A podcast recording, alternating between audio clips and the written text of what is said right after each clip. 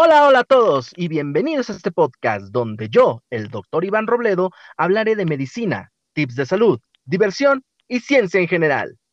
Bienvenidos sean todos mis queridas criaturas de la creación. El día de hoy también estamos de manteles largos y alfombra roja porque tenemos de invitada a nuestra queridísima y muy favorita y es inteligencia artificial, no, no es cierto. Lo neuro de la conducta, ¿cómo estás, Lone? Muy bien, muchas gracias, Iván. Qué, eh, hermosa bienvenida la tuya. Pues estamos de manteles largos, ¿cómo no? ¿Cómo no? gracias, gracias. Gracias, Lone, por, por aceptar esta, esta pequeña entrevista aquí con nosotros en el, post, en el podcast Trust Me, I'm the Doctor. Bueno, pues vamos a iniciar, Lone. ¿Estás lista? Claro que sí. Perfecto, Lone. Bueno, pues primero que nada, Lone, preséntate aquí con nuestras queridas criaturas de la creación. Platícanos quién eres, de dónde vienes, quién creó a esta inteligencia artificial. No, no es cierto. ¿Quién es tu fabricante? Dale. bueno, pues me presento, ya como lo escucharon y como bien lo dijo el doctor Iván, yo soy lo neuro de la conducta. Y bueno, eh, yo soy una egresada de la licenciatura de psicología por parte de la Universidad de Negocios ISEC. Es una universidad que eh, nos acogió en el último año, ya que nosotros realmente veníamos de la Universidad de Chapultepec pero pues hubo ciertos problemas y lamentablemente no pudimos concluir ahí. Sin embargo, egresé apenas hace unos eh, recientes seis meses. Eh, estoy haciendo o voy a presentar eh, mi, mi diplomado a titulación en estos meses. De hecho, a finales de estos meses ya empiezo con el proceso a titulación con la Facultad de, de, Psicología de la UNAM. Nosotros somos incorporados, por eso tengo como ese pequeño beneficio. Eh, aparte de todo esto, pues eh, soy una pequeña divulgadora científica en TikTok, donde toco temas de neurociencias. Me abarco más en, esta área ya que fue mi línea terminal durante la licenciatura y es algo que voy a dar continuidad con la maestría. Y también en Instagram y otras redes. Eh, no soy como tan continua aquí como el doctor, sin embargo, bueno, se hace lo que se puede con lo que se tiene. Y eh, obviamente siempre es eh, el objetivo, como todo pequeño divulgador o gran divulgador, es este, difundir la ciencia, porque yo tengo una idea de que el conocimiento es para todos. Y bueno, eso soy yo.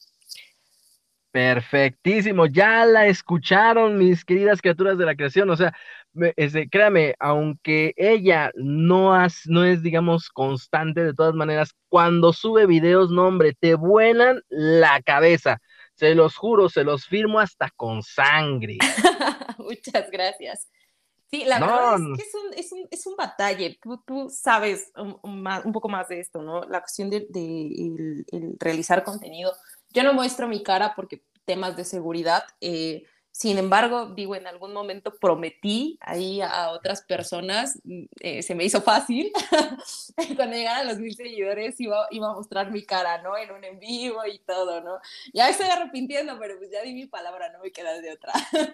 Sin embargo, pues aquí estamos. La verdad es que es, es, es bonito el, el poder tomar cursos, el poder actualizarnos, el poder desmentir ¿no? a estas personas que muchas veces nos intentan hablar de salud mental cuando no tienen la menor idea y, y, hablar como de muchos otros temas. Y claro, pues las relaciones que uno llega a hacer en TikTok, una de ellas, y creo que la más valiosa, pues es, es, es la tuya. Ay, muchas gracias. Tan rápido empezamos con las lágrimas. Sí, la verdad es que es muy padre, es muy padre haber conocido a ti, a, Mariana de Astrofísica para ti, a Espacio Da Vinci, a Linge Salve Toledo, a muchos, muchos eh, creadores de contenido que, que dentro de sus ramas son excepcionales, excepcionales, a ti, este, al doctor Ale Malandro, que ya tiene mucho que no hablo con él, eh, otro tipo de personas, ¿no? En, donde empiezas a ver como, como esta diversidad en, en, la manera en cómo se divulga ciencia y que eso te hace ver, ¿no? Como tus panoramas y creo que, creo que es muy padre. Muchas gracias. Mira, venimos para echarte flores y tú terminaste echándonos flores a todos. No, pues muchas gracias por esas, por esas flores, Lone. Muchas, muchas gracias. La verdad es, este, también es maravilloso tenerte ese con nosotros. Bueno, pláticanos un poquito, Lone, este, pláticanos un poquito más del inicio de lo neuro de la conducta. ¿Qué te hizo a ti ser divulgadora? ¿Qué te hizo a ti decir, yo tengo que hacer este tipo de contenido porque debo de hacerlo o porque me lo pidieron, porque, bueno, ya, ya hemos tenido varias entrevistas aquí y creo que este, lo que rige más es descargué TikTok o descargué tal red social porque estaba aburrido y al final terminamos siendo divulgadores, terminamos hablando de este tipo de, ese, de temas. ¿Qué fue lo que orilló a lo neuro de la conducta a ser divulgadora? Híjole, la verdad es que yo, no como todos, no lo descargué porque estaba aburrida. A mí fue influencia de amigas de la universidad porque cuando ya empezaba como el pequeño boom de TikTok, eh, mis amigas, ¿no? Me decían, no, descárgalo. Eh, en ese entonces era como muy complicado porque yo tenía una rutina ya muy establecida y un poco exigente. Y yo decía, no, luego, ¿no? Empieza pandemia, como todos. Creo que esa, esa parte de la historia se la comparto con todos.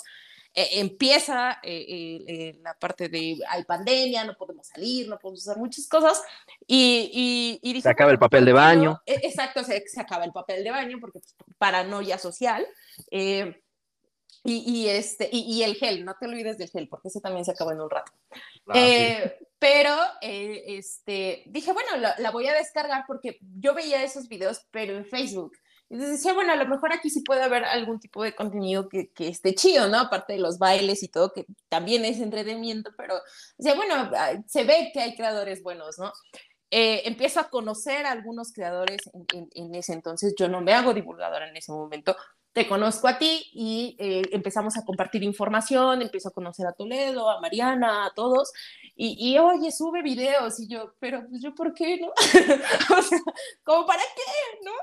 Eh, y, este, y es cuando en ese momento, en una plática que, tú y yo llegamos a tener, es realmente sube videos, porque hay mucha desinformación acerca de la psicología. Pobrecita le ha tocado una historia bien difícil, eh, es como estos estigmas que se tienen, ¿no? Como estos, estas personas que divulgan eh, información que no es verídica, que no es fidedigna, que no viene de fuentes. Y entonces empezamos a ver como, como ese pleito dijimos, órale, pues lo voy a hacer, pero lo voy a hacer de, de cierta manera, ¿no?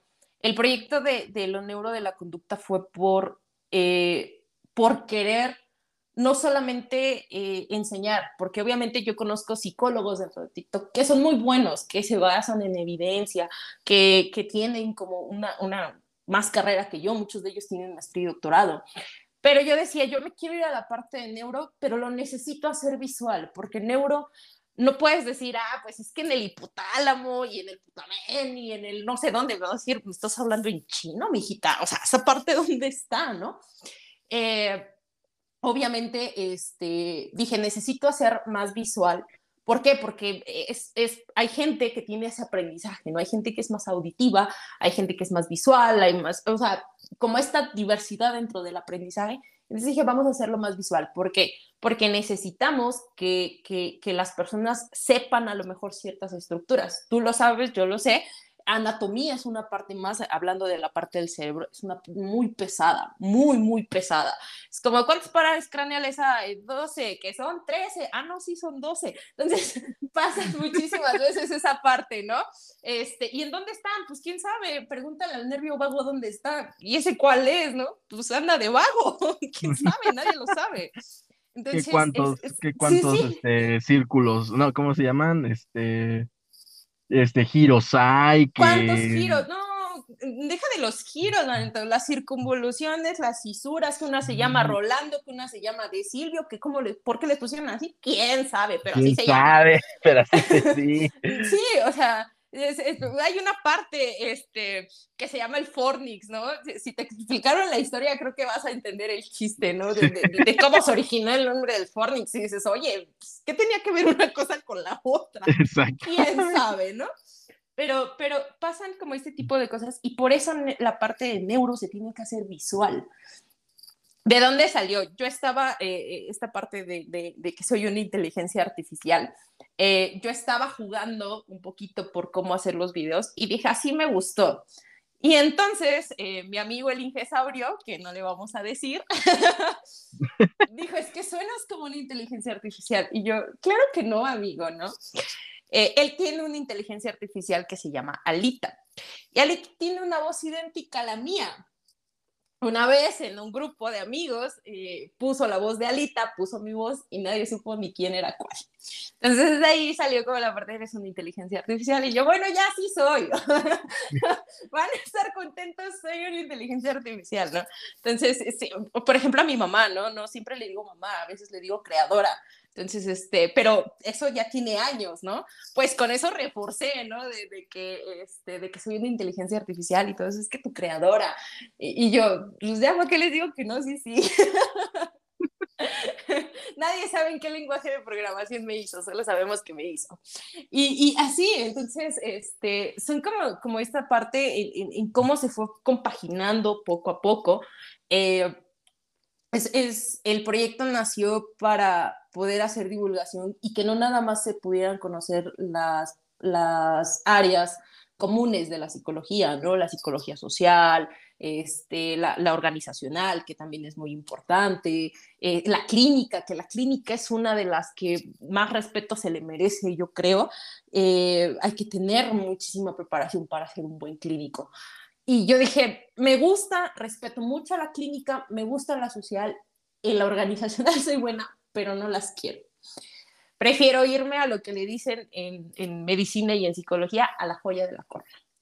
Ya después me estaba arrepintiendo, ¿no? Porque dije, neta, sí puedo.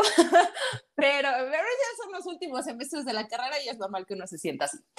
Eh, cuando, cuando llego al área de, de, de neuro, dije, esto lo quiero explicar porque esto tiene muchísimo que ver con el comportamiento, porque si nosotros no, nos eh, lastimamos, tenemos algún traumatismo, algún golpe, pues claro que eso va a repercutir en la conducta, ¿no?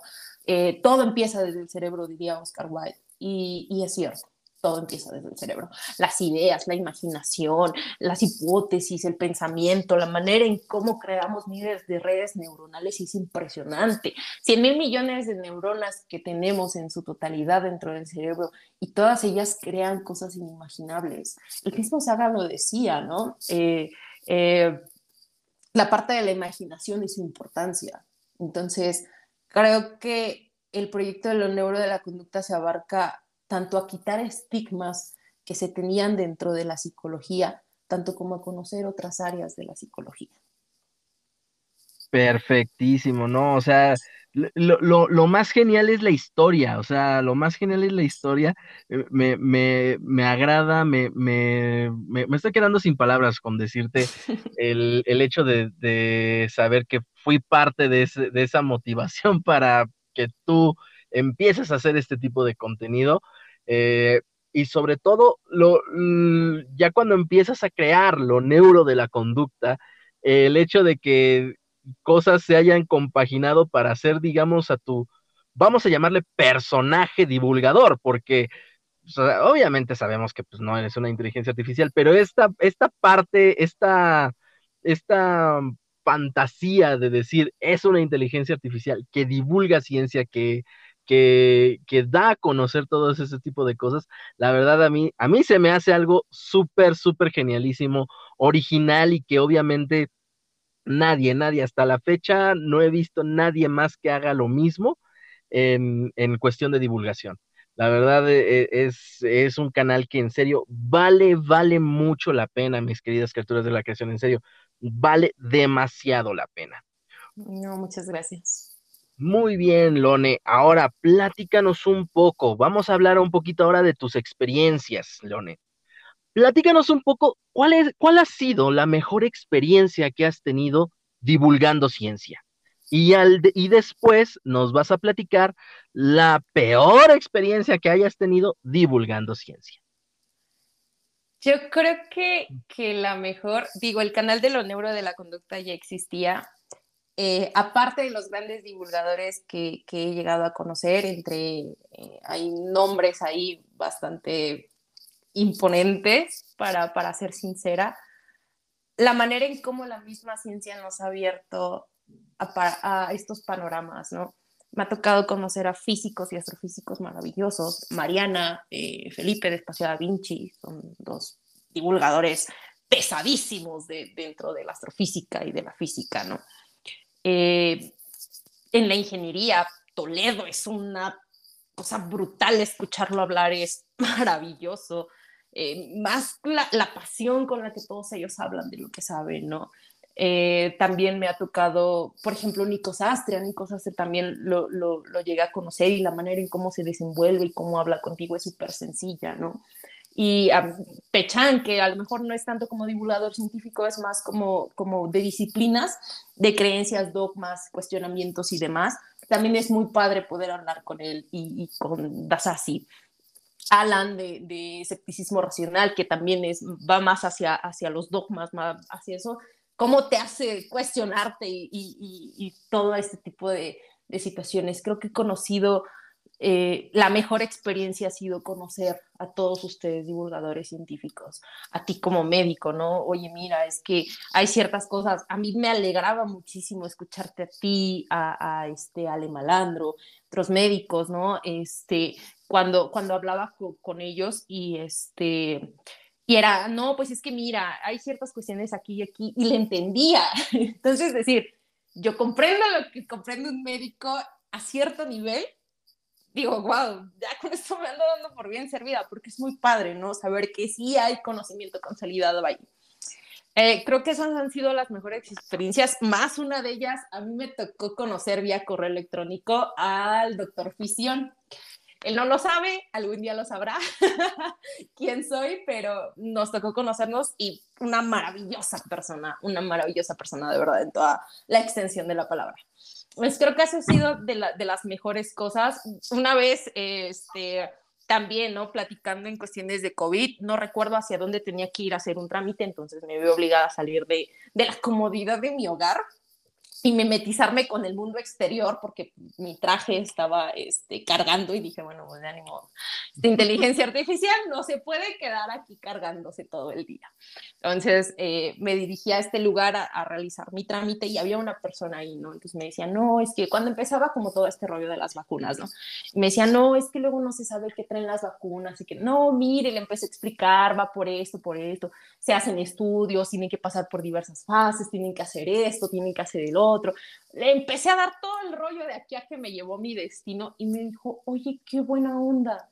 Yo no sabía todo eso. La verdad es que yo no estaba tan convencido de irme a vacunar, pero por lo que me dijiste, me voy a ir a vacunar. Y dije, wow. que fue una de las. O sea, viendo tantos TikTok, tantos divulgadores que hablan de, de, de COVID, a ti, que, que, que, muchas veces me asesoras, mira, esto se puede hacer, todo este tipo de situaciones, yo dije, wow, qué maravilla o sea, lograr convencer a una persona que no estaba tan segura de vacunarse y darle una evidencia para que lo haga y que me diga, gracias a ti lo voy a hacer, es, es muy bonita. Y la contraparte, híjole, es la, la peor experiencia como divulgadora. Yo creo Viene que lo fue... feo. Yo, sí, sí, sí. Fue un pleito que me, no, no me lo aventé eh, como tal con la cuenta del honor de la conducta, eh, sí tuvo algo que ver ahí, pero fue con otra persona. Creo que este pleito es el más conocido, ¿no? Eh, fue con, con, con, una persona que decía que la demencia o que las demencias eran, este, ¿cómo, cómo se refirió a ellas? Tenían un, un sentido biológico. Cuando yo, este, esta persona, este personaje, se dice ser psicólogo, y yo estaba que de verdad me iba a reventar una úlcera, porque dije, es que no. obviamente empecé a buscar libros, empecé con mi libro de biopsicología de Pinel, empecé a sacar todos mis libros y toda mi evidencia de, este, de, de libros y artículos y dije, es que eso no tiene ninguna. Y a mí me molestó muchísimo porque una persona le pedía consejo acerca de qué hacer porque tenía un familiar que se estaba demenciando. Eso me tocó un poco personal porque yo tengo una persona que se está demenciando y no tan solo que se estaba demenciando, sufrió esquizofrenia. Hasta la fecha todavía la tiene y que obviamente el proceso sabemos que no es un, no tiene un sentido biológico, que las neuronas hagan apoptosis de una manera tan acelerada, que tu personalidad cambie completamente, todo este tipo de situaciones, pues no tienen un sentido biológico, es una enfermedad, son enfermedades neurodegenerativas, ¿no? obviamente me aventé como un pequeño pleitillo, Obviamente esta persona me tachó de muchísimas cosas, pero a mí realmente no me interesó. Lo tomo de quien viene y viene de un charlatán, así que simplemente no le voy a tomar importancia a algo, alguien que no se lo merece. Y obviamente esto le molestó, pero pues a mí realmente me dio lo mismo y fue así como de, pues sí, no quieres que te diga nada, no hables con mentiras. Entonces, creo que es una de las situaciones que, que más ahí he, tenido en redes sociales.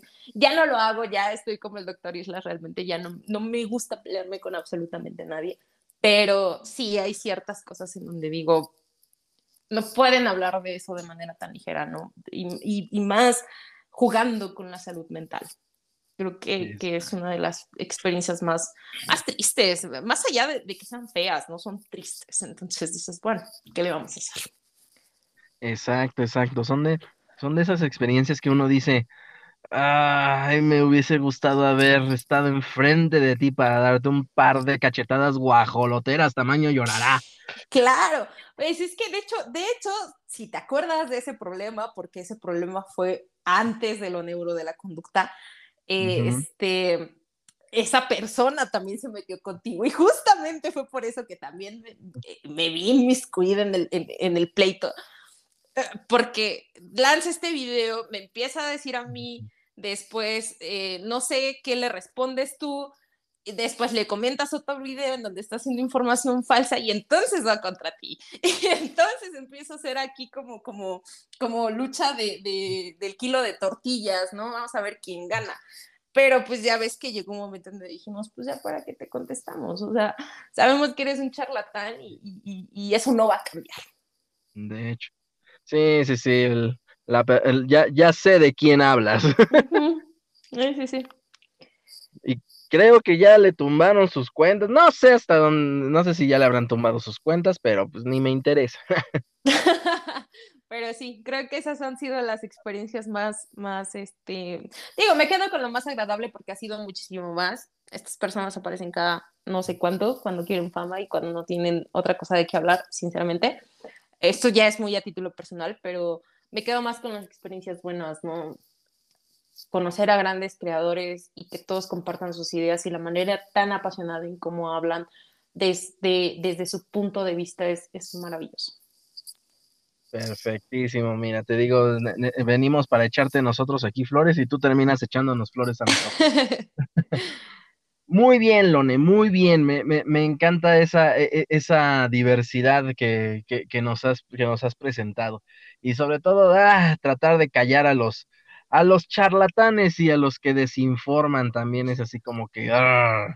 Llamémosle prófugos de la evidencia científica. Ándale, los prófugos del ácido fólico también.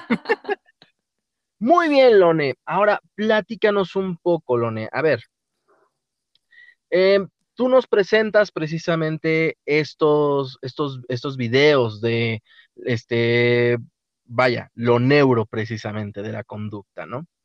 ¿Cuál ha sido el, el, que, el video que tú dices, este, este es el que más me ha gustado? Este es el que, el, que le tengo un cariño especial. Híjole, yo, yo, creo que es bien complicado escoger un video al que diga le tengo un cariño bien especial pero ahí te va.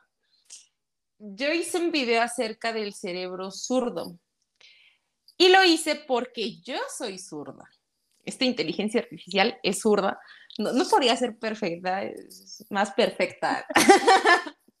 pero eh, yo soy zurda y entonces a mí llegó un punto en donde yo hablaba con mis profesores, ¿no? cómo se maneja ciertas cuestiones del cerebro zurdo, ¿no? Eh, cuando empezaban a hablar eh, de, de, cuestiones del desarrollo, ¿no? Se podía ver ciertas cositas, a lo mejor la parte de la lateralidad, cómo pasaban eh, eh, históricamente, cómo había sido el contexto de los zurdos, ¿no? A través del mundo y, de cómo había personas que los consideraban que eran, que eran del diablo, ¿no? Tenía una profesora que me decía, ah, tú eres la que eres del diablo, ¿no? Pero, sabiéndolo así con mucho cariño, pero este, y así, entonces dije, ¿por qué no hacer un video en donde se empieza a ver, porque me parecía tan curioso que muchos de los estudios se hacen en cerebros diestros y el cerebro zurdo es un cerebro que está casi, o sea, no hay tantos estudios del cerebro zurdo. Se decía, pues es que no se le da el mismo peso a un cerebro zurdo que un cerebro diestro. Conoce más el diestro, sí, y podemos ver como varias cosas, ¿no? Pero el cerebro zurdo a veces se le relega. Entonces yo decía, yo realmente quiero ver. Curiosamente yo tengo eh, dos, dos familiares que también son zurdos. Y, y, decíamos, pero ¿por qué no? O sea, ¿por qué nosotros sí eh, eh, nos, nos, tenemos que acoplar a este mundo de diestros? Y entonces, eh, platicando con un profesor, el doctor Gustavo Zazueta, que es doctor en este, psicología social, me decía, hay muchas cosas del cerebro zurdo, hay ciertas, hay cuestiones, pero pues tú, tú, tú eres siniestra, ¿no? Yo decía, ¿cómo? O sea, platicando con él era, ¿cómo? ¿Cómo que yo soy siniestra? Sí, que no has escuchado el dicho a diestra y siniestra. Y yo, ajá, ¿y qué? Y la hace, pues a diestra, y señaló su mano derecha, y la hace, y siniestra, y señala su mano izquierda. Y fue como, dije, ¿es en serio? Me dio muchísima risa porque yo no le había encontrado ese sentido al, al refrán. Yo dije, wow, pues sí es cierto. Entonces eh, empiezo a recopilar como cierta información. En algún momento de, mi vida como estudiante yo llegué a, saber de un caso de una persona que sabemos que el área de Broca está cerca del temporal y, este, y que generalmente se encuentra del lado izquierdo. Sin embargo, hay estudios en donde hay personas zurdas que lo tienen del lado derecho. Por eso, cuando llegan a tener algún tipo de traumatismo, su habla no se afecta. Y entonces yo decía, ¿por qué? O sea, no se sabe específicamente biológicamente el por qué sucede, pero hay cierto porcentaje de la población zurda que de por sí ya es reducida, porque es un 12% aproximadamente a nivel mundial, pues que tiene esa parte, ¿no?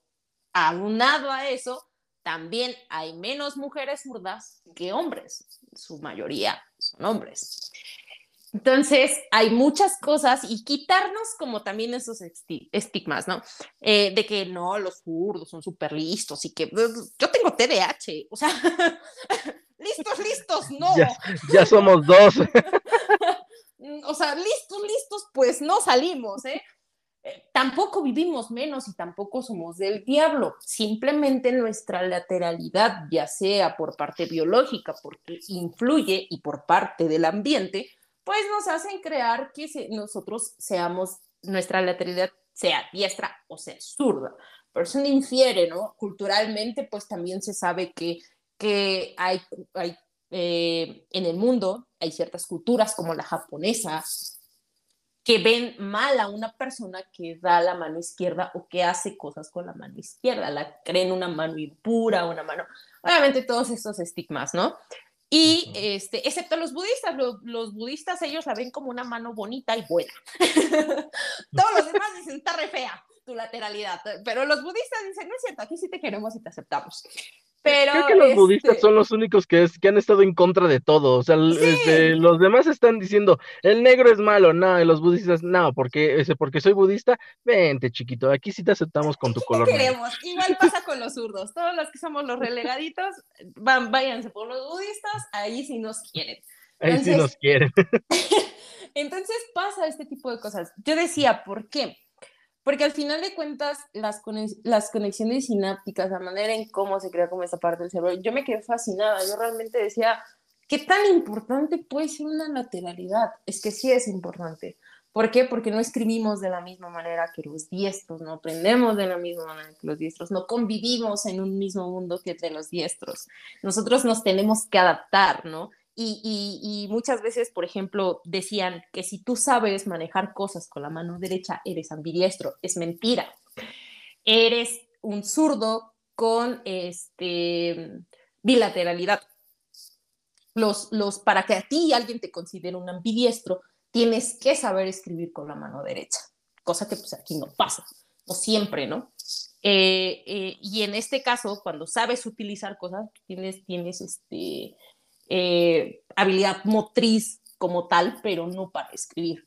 Entonces, hay muchos zurdos que, que aprendimos a mover, a cortar tijeras con la, este, a cortar, por ejemplo, con las tijeras, el papel lo cortamos con la derecha, no lo, no lo hacíamos, ¿no? Gente que, que, hace ciertas cosas, se maquilla con, con la derecha, aunque ese no sea su fuerte, hace diversas cosas, ¿no? Cocina, corta el cuchillo, o sea, pero eso no nos hace ambidiestros, nos hace este, con este, lateralidad. Entonces, a mí me parecía muy padre por la manera en muchas veces como, estos contextos nos hacen eh, el poder adaptarnos. Y creo que es uno de los videos que más me gustó. Creo que ese sería el primero. Ah, creo que el segundo que más me gustó, y han sido los únicos dos que como tal digo, wow, es el de las neuronas. Hay un video en TikTok que hice sobre las neuronas y la capacidad que tienen las neuronas, cómo se ven como pequeños microprocesadores. La introducción de ese video la saqué de un, eh, de un libro que se llama El cerebro de Broca, de Carl Sagan, que hay otra referencia de, de Sagan, pero ese es en otro video que, que me ayudó a Espacio Da Vinci. Y, y, ah, sí, ese lo recuerdo. buenísimo y me encantó cómo hizo la introducción. Fue como de, ah, me encantó, me cago con esa introducción. Eh, pero el cerebro de Broca al principio hablaba, hablaba de, de datos, de neuronas, de de cuánta capacidad tiene, de cuántas cosas son cognoscibles por el cerebro, de, y obviamente eso, más los conocimientos que yo ya tenía de la escuela, de los apuntes y de todo eso, empecé a sacar como más datos, ¿no? La manera en cómo podemos hacer plasticidad neuronal, cómo muchas veces las neuronas cuando ven que hay un daño, se jalan a otra neurona y es, no es tu chamba, mijita, pero vente que te necesito. como cuando te agarras al, a la enfermera y yo sé que no es su chamba, pero écheme la mano porque la neta no sé qué va a hacer. Algo más o menos así. Y entonces vienen y empiezan a forjar ciertas conexiones para poder ayudar a que el cerebro se recupere más rápido, ¿no? Porque como tal, el cerebro ya sabemos, no siente dolor, lo procesa porque no es tonto. El cerebro no es tonto, él dice, yo te proceso el dolor, pero yo sentirlo, no, mijita, gracias. Entonces, sí, no, el cerebro es, es una maravilla, o sea, el cerebro es una maravilla. Así de, he visto cómo, así de, he visto cómo sufres, no voy a hacer lo mismo, sorry. Exacto, yo proceso los neurotransmisores para que te estreses, para que estés feliz, para que algo te duela, pero de ahí a yo sentirlo, no, no. yo paso. Yo paso, ese no es asunto mío, ¿no? Entonces, pasa, ¿no? Cuando, cuando yo empiezo a hacer el video de, de, del cerebro, de, de las neuronas, de cómo crean plasticidad, de cómo se hacen las conexiones, de cómo se refuerzan entre más entrenemos y hagamos una actividad. Hay más refuerzo y hay más refuerzo y hay más refuerzo y el potencial de acción es más fuerte y entonces empezamos a, a, tener como esta parte súper importante, ¿no? Cómo se consolida la memoria, como muchísimas cosas. Yo dije, wow, yo creo que ha sido el video más sorprendente en cuestión de datos que me ha aventado. O sea, hay otros videos que tienen muchísimos datos, pero, pero este así ven donde digo, algo tan minúsculo como las neuronas, algo tan pequeño, puede hacer cosas tan maravillosas. Nos crea recuerdos, nos hace ser quienes somos. Eh, y es que decía, ¿no? Porque hay, hay, una pregunta que contesto en ese video y, y, lo hice sin querer, realmente lo hice sin querer, no, no había como tal eh, un porqué, pero decían, eh, que las que la capacidad, o sea, hay gente que se pregunta, ¿de qué depende esta capacidad que tiene el ser humano que lo hace diferente a los animales? Porque conocemos animales que tienen un cerebro más grande que el del ser humano, ¿no? El del elefante, el del delfín, que dicen, no, los delfines tienen un super, hiper, mega cerebrote y, y hacen cosas maravillosas, ¿no? Pero ¿de qué depende realmente? ¿Qué nos hace diferentes? Y entonces dentro del video hay una parte que es la última en donde digo que la capacidad que nosotros tenemos no es referente al tamaño encefálico, sino a la capacidad de, conexiones neuronales que nosotros logramos hacer y que los demás animales no hacen. De ahí depende. No es como que si por tener un cerebro más grande ya vamos a volvernos una especie ya que puede hacer maravillas. Pero las capacidades en cuestiones neuronales es lo que nos hace ser quienes somos. Nos hace ver proyectar a futuro, cosa que hay muchos animales que no pueden hacer, ¿no? Esta proyección a futuro de ¿en dónde te ves en cinco años? ¿No? Esta clásica pregunta de la secundaria, ¿y en dónde te ves en cinco años? Pues yo me veo ahí vendiendo bonais, ¿no? Este, así como va la cosa y la divulgación, yo creo que en unos cinco años me vendo bonais con mi maestría. Y este... Y, y, y, somos, somos esta, esta parte de la cadena que que puede ver esa proyección a futuro, que puede decir en cinco años me veo así, ¿sí? Y que obviamente hemos visto el cambio de, nosotros como especie a través de la evolución, de, los cambios que nosotros hemos tenido, de obviamente los conocimientos que Papi Darwin nos dejó, pero también hemos visto maravillas, el cerebro crea maravillas y para sí mismo también. Es este compa es tan hábil que, por ejemplo, le dio esa creatividad a Santiago Ramón y Cajal para decir, dibújame una neurona, para que veas lo que hay dentro de este, dentro de esta cosa maravillosa que parece tofu. Entonces, o sea, tiene la consistencia del tofu, porque quien no lo sabía, el cerebro tiene la consistencia del tofu. No, ya no van a ver tiene la consistencia del tofu. si tienen tofu, tóquenlo. Así se siente el cerebro, medio gelatinoso. Y, a, mí, y a mí precisamente cuando estuve en medicina legal, eh, pues de las personas que llegaban a, fallecer, pues en lo que les hacían todas sus revisiones y todo eso, nos tocó a nosotros como médicos entrar en una de esas revisiones exhaustivas para ver que todo estuviese bien. Y me tocó cargar un cerebro y pesarlo, así que sí, puedo asegurar que sí, el cerebro se siente como tofu. Desde ese entonces el doctor Iván ya no vio el tofu de la misma manera. Exactamente. si, antes me gustaba el tofu, ahorita digo Nel. Ahorita no, gracias. Mejor pido unas quesadillas. De sesos. De sesos. Para aumentar las conexiones sinápticas. no, eso es mentira. Pero, este, no, la, la realidad es que es, es impresionante cómo se han dado todos estos avances. Entonces, creo que el ir descubriendo toda esta información para poder comunicársela al, público en general ha, sido impresionante. Te digo, mis dos videos, el, tanto como el cerebro zurdo, que eso ha sido más como a título personal, este, como el, el de las neuronas y ver esta capacidad que tiene que es impresionante, nos hace tener recuerdos, nos hace muchísimas cosas, hace procesos. Eh, o sea, él es el que dice, pues esto no jala, y es así como de, pues dame da más dopamina para que no me deprima, ¿no? Este, ¿no quieres darme más neurotransmisores? No, cómpratelos. es como, cruel pero justo. Entonces sí, sí, yo creo que esos dos videos han sido los que, los que más han sido de mi agrado. Perfectísimo, Lone. Bueno, este, la siguiente pregunta era los que menos te habían agradado, pero me vamos a, vamos a detenernos un poquito en esa, a lo mejor y ya no la respondemos.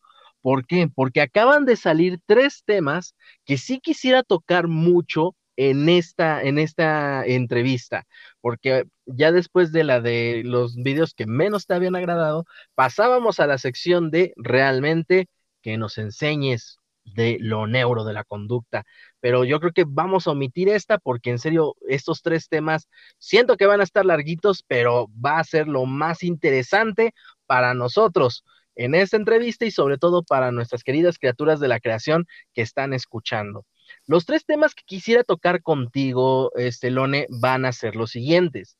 Una, lo del cerebro zurdo. Ahorita vamos a tocar un poquito más ese tema. Otra, lo de la plasticidad neuronal que estabas este, manejando precisamente. Y la tercera, la que a nosotros los divulgadores nos fascina, no, nos encanta, las cuestiones de los chantajistas, del, bueno, no de los, de los, ¿cómo se llama? De los... De los charlatanes. De los charlatanes y ese tipo de cosas. ¿Sale? Bueno, Lone, eh, algo que me encantó mucho y que ahorita me estoy, me, se me estoy sorprendiendo demasiado es lo que acabas de comentar. A ver, Leone, entonces nos estás diciendo que el cerebro zurdo y el cerebro diestro son completamente diferentes o lo entendimos un poquito mal. Por favor, ilumínanos lo neuro de la conducta. Son diferentes en algunas funciones. O sea, eh, no es como que digan, ay, el cerebro zurdo hace que el hígado funcione 200% más. No. o sea, tampoco no pidamos cosas este, extraordinarias. Pero ya estoy escuchando a ciertos charlatanes decir eso. sí, yo también, no sé por qué se me vinieron a la mente. La realidad es que no, o sea, el cerebro zurdo tiene ciertas cuestiones en, conexión de, de, de, manera en cómo se, se, manejan ciertas partes, ¿no? Por ejemplo, lo que te decía de, área de broca, eh, hay zurdos que, que, llegan a tener esa parte del lado eh, derecho y es como Ah, para mí me parece fascinante. Yo solamente he conocido, y eso no fue un caso mío, fue un caso de una profesora, que, que ella sí conoció a alguien así. A esta persona trabajaba, este, me parece que, que era del área de construcción, tiene una lesión por algo que se le cae en la cabeza y eh, se dan cuenta que da en el temporal cerca del área de Broca dicen, bueno, lo más seguro es que vaya a perder el habla, ¿no? Porque pues todos conocemos el, famoso caso de Tan, ¿no? De, cómo perdió el habla y como lo único que decía el pobre era Tan. Y, este, y resulta que no. Cuando empiezan a hacer estudios, cuando empiezan a ver anatómicamente dónde está esa parte, pues dicen, pues, ¿y su, y su área de broca dónde está? Porque pues, este tipo habla perfectamente. Entonces, el área de broca empiezan a ver estudios y se dan cuenta que el área de Broca está del lado derecho. Y entonces dicen, ¿cómo? O sea, resulta que estas, estas personas, y dicen, pero pues es que esta persona es diestra o zurda, ¿no? Pues que es zurda. Y entonces eso, eso eh, hizo, y, eh, hizo que obviamente se, esta profesora buscara o intentara ver más casos, y sí, había más casos de personas que tenían el lado, el área de broca del lado, del lado derecho. Se dicen que en cuestiones de algunas funciones, de algunas conexiones en cuanto a procesamiento de pensamiento, eh, sí se manejan de forma diferente en el cerebro zurdo que en el diestro. Eso no nos hace como que digamos, ay, ya, los zurdos somos bien especiales. No. sí tenemos ahí una que otra conexión ahí como, como medio los cables cruzados, pero básicamente hay eh, corazón, pulmón, este, órganos funcionan de la misma manera que en una persona eh, diestra. Simplemente que hay cuestiones de, de procesos mentales que son diferentes, ¿no? O, ciertas cuestiones anatómicas, pero a nivel cerebral, como el, área, el caso de, de Broca, que está del otro lado. Ok, em, a ver, entonces de ahí salen los mitos de que eh, la persona zurda es más hábil, es más inteligente, es más, eh, todos esos mitos, ¿no?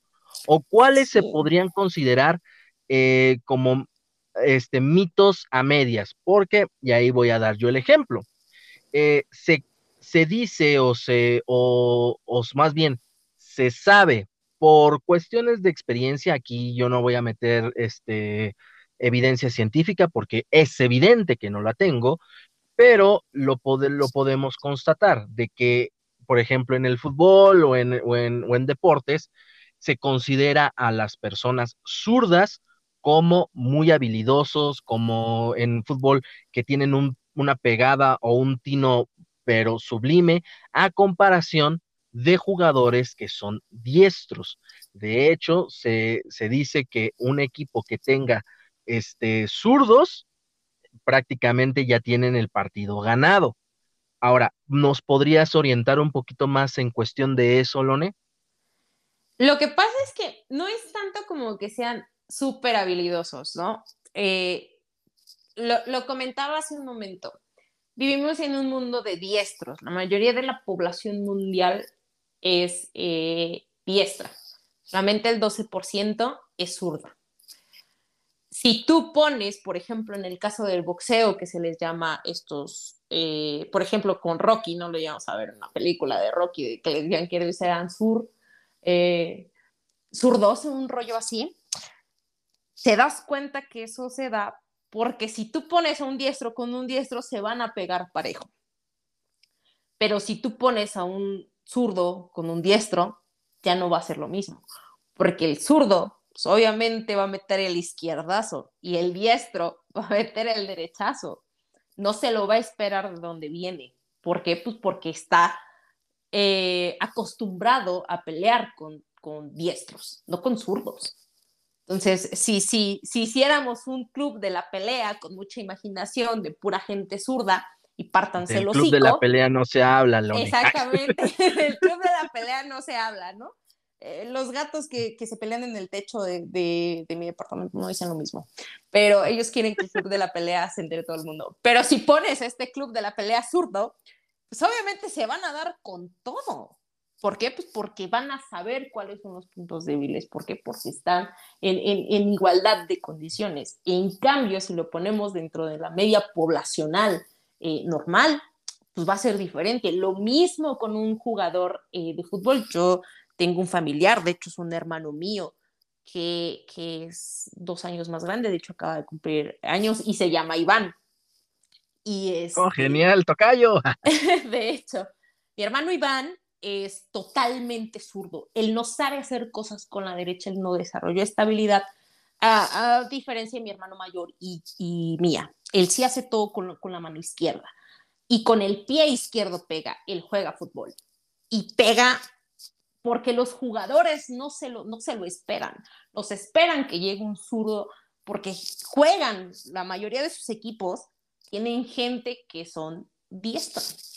Y entonces cuando ven que este le hace una jugada por ser zurdo, obviamente no se lo esperan. Entonces es más como esta falta de costumbre, llamémoslo así, eh, que, que, el que sean seres extraordinarios. Hay jugadores que son, pero extraordinarios. Tenemos a Messi, Cristiano Ronaldo.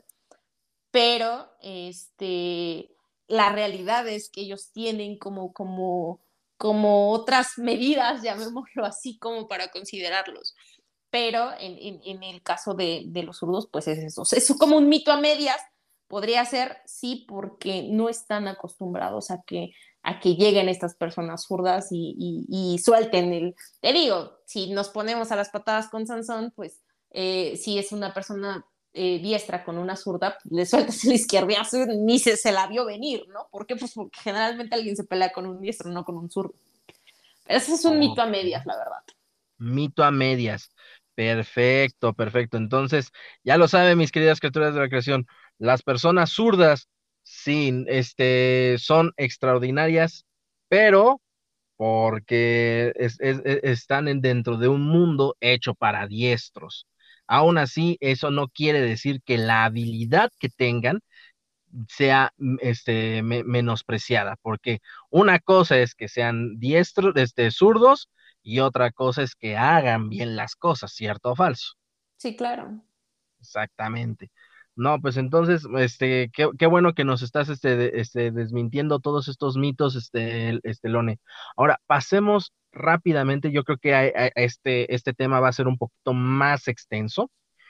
Háblanos un poquito más de la plasticidad neuronal.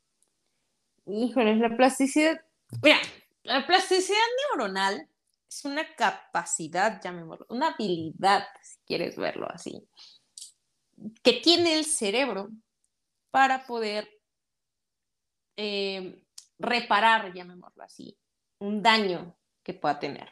¿no?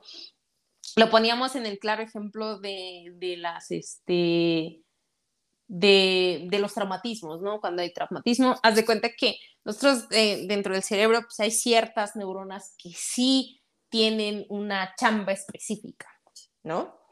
Estas neuronas que son como específicas para ciertas tareas, es tú haces esto, como el trabajo en equipo, pero ellas sí se coordinan bien. Eh, ellas sí sacan 10 en las tareas no como yo y mi equipo de la universidad.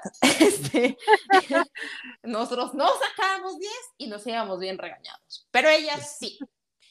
Entonces, en este caso es esta parte de yo jalo a una, si esta neurona por algún motivo, si me pego, voy ahí eh, baboseando y en una de esas me pego tremendo mazapanazo o me pegan tremendo mazapanazo y ahí se me mueren unas 5.000, 6.000 neuronas, pues entonces va a haber otras neuronas que digan, oye, manita, pues como la vecina, ¿no? Pues tú no es tu chamba, pero pues es mala onda, no tírame paro, quédate aquí tantito, porque mira, estas se me andan tambaleando, no están cumpliendo con sus funciones, porque pues ya como viste, este sonso le, le dieron ahí un trancazo y pues obviamente, pues, pues, pues para que no se quede menso en pocas palabras, ayúdame y te ayudo. Y este, entonces las, las otras neuronas dicen, pues no es mi área, ¿no? Es como cuando te mandan de un área a otra, ¿no? Este... Pase a la ventanilla 3. Pase a la ventanilla 3. Este, cuando mandan al neurólogo, al este, ¿cómo se llama? Al área, al área de urgencias, ¿no? A trauma. Y este, y pobrecito, ¿no? O sea, chale, yo, yo soy neurólogo, ¿por qué tengo que estar aquí? Eh, pero, pues obviamente dice, bueno, sé apoyar, puedo apoyar porque tengo lo básico. Lo mismo ellas. Es, puedo apoyar, puedo hacer como ciertas cosas hasta que llegue como mi, mi, suplente y entonces esas conexiones ya puedan este, mejorar de cierta manera. Suplo con otra, suplo con otra. El cerebro lo que empieza a hacer es, vamos a crear más conexiones sinápticas, vamos a crear esto, vamos a reforzar esto, ¿para qué? para que el daño que el mazapanazo, trancazo, como lo quieras llamar, nos está generando, no tenga un impacto como el que podría tener si no hacemos plasticidad. Básicamente es eso. Entonces, es una capacidad que todos los seres humanos tenemos. Y se ha visto, de hecho, se ha visto muchísimo en los traumas que, que, este, que las neuronas dicen, pues, para que no nos vaya tan mal, o sea, a lo mejor sí ¿Nos va a ir mal? Pues sí. ¿Se va a quedar menso? Probablemente. Eso ya estaba. no, no, antes y después del trancazo estaba igual. Eh, tomando malas decisiones en la vida, como siempre. Pero... no cambió este, mucho. no cambió mucho, pero las conexiones sinápticas, pues ahí se van. Entonces, es algo que también dentro de la, de la medicina, dentro de la parte de la neurología, se ha visto bastante. Es una capacidad impresionante. Entonces, obviamente, eso, eso ayuda bastante a que a lo mejor, si hay cierto daño, el impacto de este daño sea menor.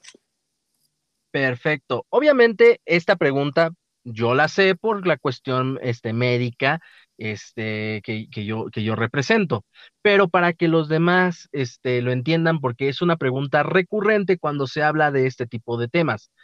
¿Hasta dónde llega la plasticidad neuronal? ¿Hasta dónde se puede llegar? O sea, nos estás comentando precisamente esta situación de que con este, un trancazo, un golpe o algo así que llegue a fregar bastantes neuronas, pues las demás van a, van a suplir ese, ese, esa chamba, eh, van a suplir esa función para que el cerebro siga funcionando lo más normal posible. Ahora, eh, te vuelvo a repetir, esto, pues obviamente por, por, la cuestión médica y tú por la cuestión este, de, ese de neuropsicología, pues lo conoces, lo sabemos, pero pues para las personas que, nos, que no conocen de estos temas, platícanos, ¿hasta dónde llega la plasticidad neuronal? ¿Es posible que esta plasticidad neuronal pueda suplir todo un hemisferio, todo una, un área perdida? O pues ahora sí que sí, sí, sí, se, suple a lo más que se pueda, pero pues no, no somos los hombres X.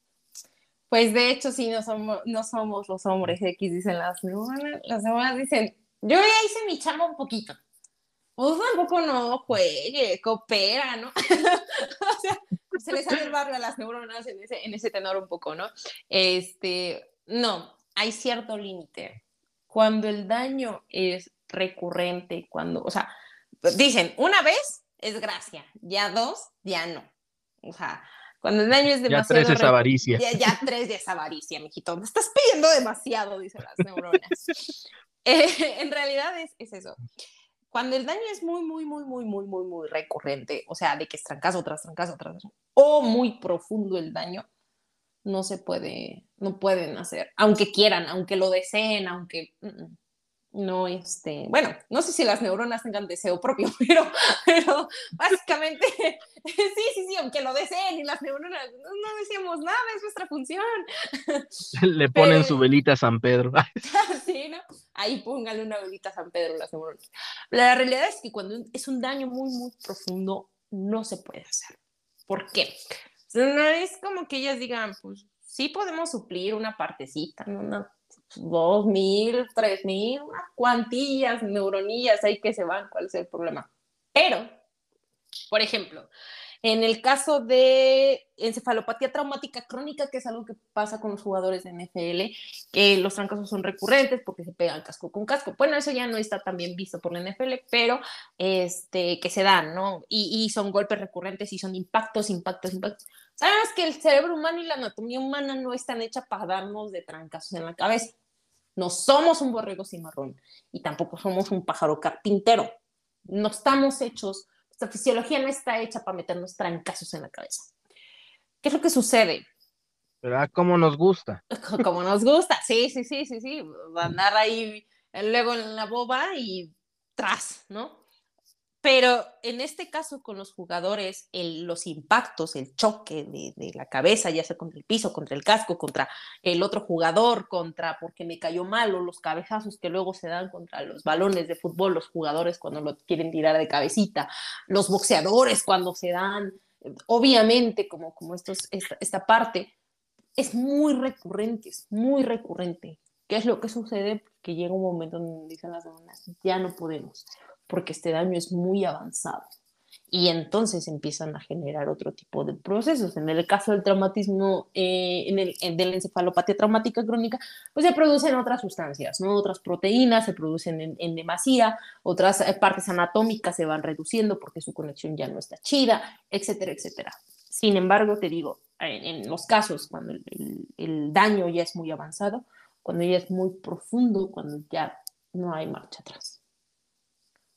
O sea, como, como quien dice, podemos suplir cierta cantidad de neuronas, pero pues no podemos suplir, por ejemplo, todo un hemisferio, ¿no? Exactamente. O sea, no es como que ciertas pequeñas áreas específicas en donde podemos decir, órale, pues aquí sí, porque no es un daño tan grande. Aparte, son eventos aislados, no son como que a cada ratito te estás pegando con lo mismo. Eh, no es como el dedo chiquito del pie con el mueble, no es esa pelea interna, para nada. En este caso es diferente porque son, pueden ser eventos aislados, ¿no?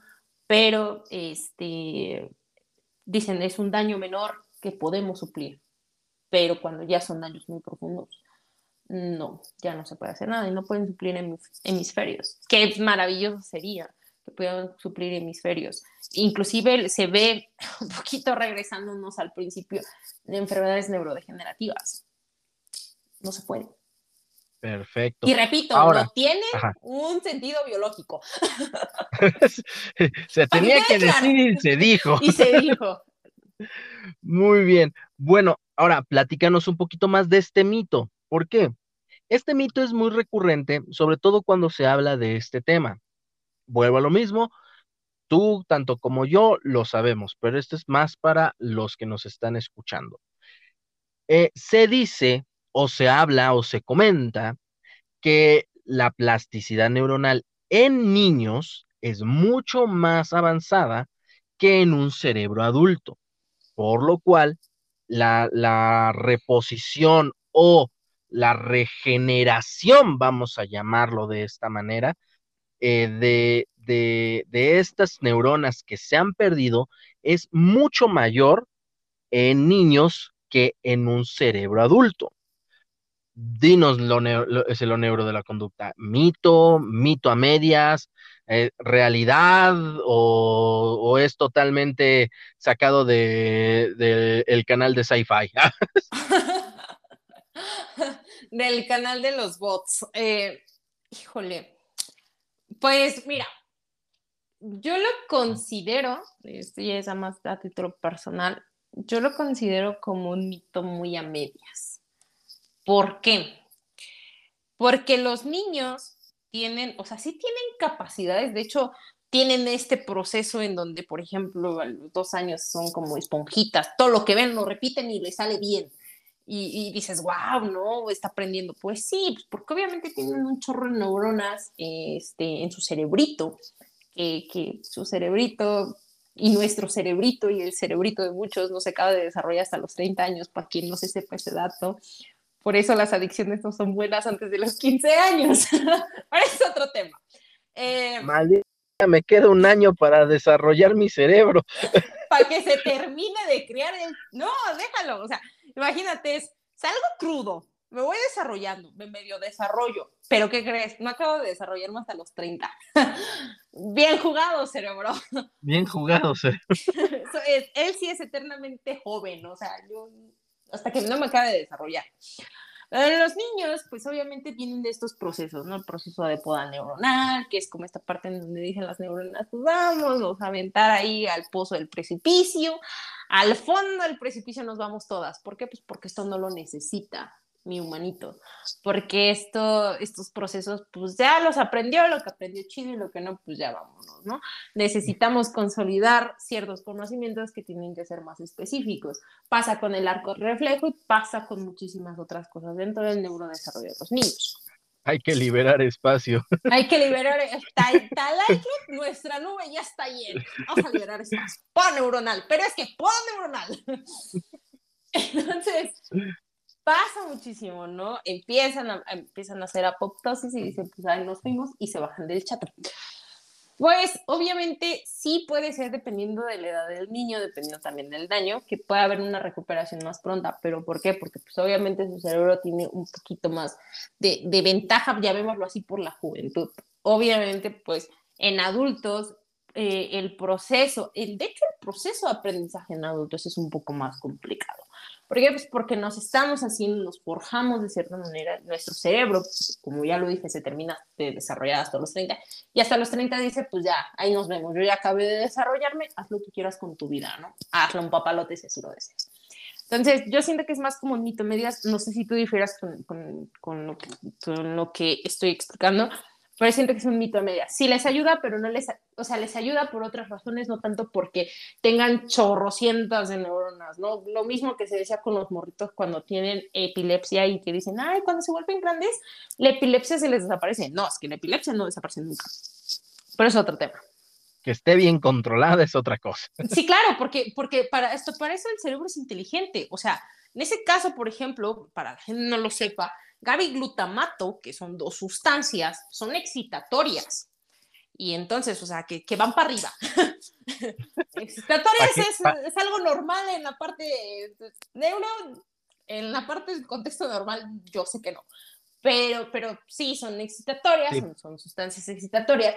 Y entonces llega un punto en donde el cerebro dice, ay, pues ya, no sé, GABA glutamato, ya, no, una que se baja a ser inhibitoria y la otra se queda ahí. Entonces GABA baja a ser inhibitorio y entonces Tamato se queda como excitatorio y por eso hay como un pequeño control, pero es un control que el mismo cerebro puede y no puede desarrollar, o sea, puede hacerlo o no puede hacerlo, ¿no? Porque hay gente que, tiene, que ya es adulta, tiene ataques de epilepsia, pero epilepsia como sea no se va, se llega a regular por este proceso que el cerebro hace, pero de ahí en fuera tampoco es magia y por el tratamiento. Sí, claro. también su tratamiento, chicos. Sí, claro, no podemos andar por la vida sin tratamiento. Eh, este, más que nada estas personas que, que, tienen epilepsia y que en cualquier momento les pueda dar un ataque, sí necesitan. ¿Por qué? Porque el, el lapso que duren esas, esos ataques epilépticos van a ser, híjoles, importantísimos. Exactamente. Pero si yo le veo como un mito a medias, no sé tú cómo, si difieras o concuerdas. No, estoy, totalmente de acuerdo, estoy totalmente de acuerdo. Y más que nada, porque pues obviamente, si, si, y esto ya lo, ya, ya lo, ya lo diré precisamente como te comentaba al principio, lo que uno sabe. Si esto fuera, este, digamos, un mito completo, por decirlo así, créanme que, por ejemplo, accidentes como, como como el clásico de que se les cae al, este, el niño de la cuna o cosas así, no causarían problemas. Al contrario, no, no, no, habría una plasticidad neuronal bastante este, acelerada, por lo cual, pues prácticamente puede, puede caerse mil veces de la, de la cuna y no le pasaría nada pero al contrario, se sabe que obviamente un traumatismo este, de un niño que caiga de la cuna es capaz de otra, o, tener problemas a futuro bastante serios que, puedan afectarle incluso hasta cierta, ciertas habilidades o ciertas, ciertas este, situaciones, ya llámese en el habla, escritura, bla, bla, bla, bla.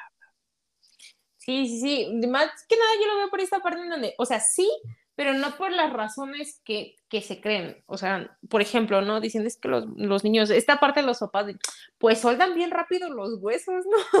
A diferencia de alguien que ya está grande, pues claro, tienen, tienen calcio, tienen, este, obviamente tienen, este, conforme lo que van comiendo con los nutrientes, con todo esto, pues obviamente van a tener más rápido la soldadura de, de estos huesitos, ¿no? No fuman, no toman. no fuma, no toma alguien que ya tiene 70, 80 años, que ya pues, tiene una vida ya pues, bastante extensa y que ya ha probado, ha habido y por haber, pues, obviamente va a repercutir, ¿no? Entonces, es un mito a media, sí, pero no por las razones que, que no, porque la plasticidad puede ser maravilla. O sea, tampoco, si, si son, es muy beneficioso, pero tampoco son los tres reyes magos. Exactamente. Eh, Exactamente, mi querida lo neuro de la conducta. Muy bien, pues ya hablamos precisamente de la plasticidad neuronal, así que existe, pero no somos Wolverine, mis queridas criaturas de la creación. existe, pero no somos Wolverine. ¿Para qué? No, no, aquí no nos andamos con trucos de magia. ándale, ándale, ándale. Bueno, ahora vamos a pasar al tema que, que más nos gusta el chismecito. Ay, no. Chismecito. uh, uh, chismecito. Ay. Uy, chismecito, me apunta. Bueno, la cuestión de los charlatanes. Hemos visto precisamente charlatanes en cuestión de, de medicina, en cuestión de nutrición, en cuestión de, de, de astrofísica, bla, bla, bla, bla, bla, bla, bla. Pero lo que he visto mucho es que parece ser, y eso digo, parece ser, a lo mejor y tú, tú me lo podrás desmentir porque pues tú lo estás viendo desde otro, desde otro lado de la moneda. Yo lo que estoy viendo es que hay más desinformación en cuestión de psicología, neuropsicología, que en otras áreas. O sea, por ejemplo, ahorita, ahorita en cuestión de medicina, pues estamos viendo que sí hay muchos, este, muchos, muchos charlatanes o mucha desinformación pero incluso de parte de, los mismos este, médicos, que porque no quisieron estudiar, no quisieron actualizarse, lo que tú quieras, lo que tú gustes, lo que tú mandes. Pero lo que sí he visto, te repito, yo con de, de este lado de la moneda, es que hay mucho charlatán hablando de psicología y resulta que cuando ven sus credenciales, híjole, ni psicólogo es, es, es, eh, tomó un diplomado de coaching, tomó un diplomado de no sé qué, y es así de, espérate, o sea, ni psicólogo eres.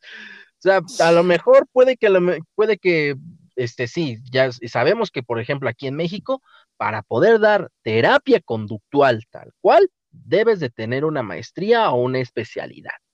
Pero aún así, si no lo eres, puedes a lo mejor estar divulgando ciencia con base en, este, en, artículos y todo eso de terapia conductual. Y tú no, y tú puedes decir, yo no doy terapia porque yo no tengo esa maestría, pero conozco del área porque soy psicólogo.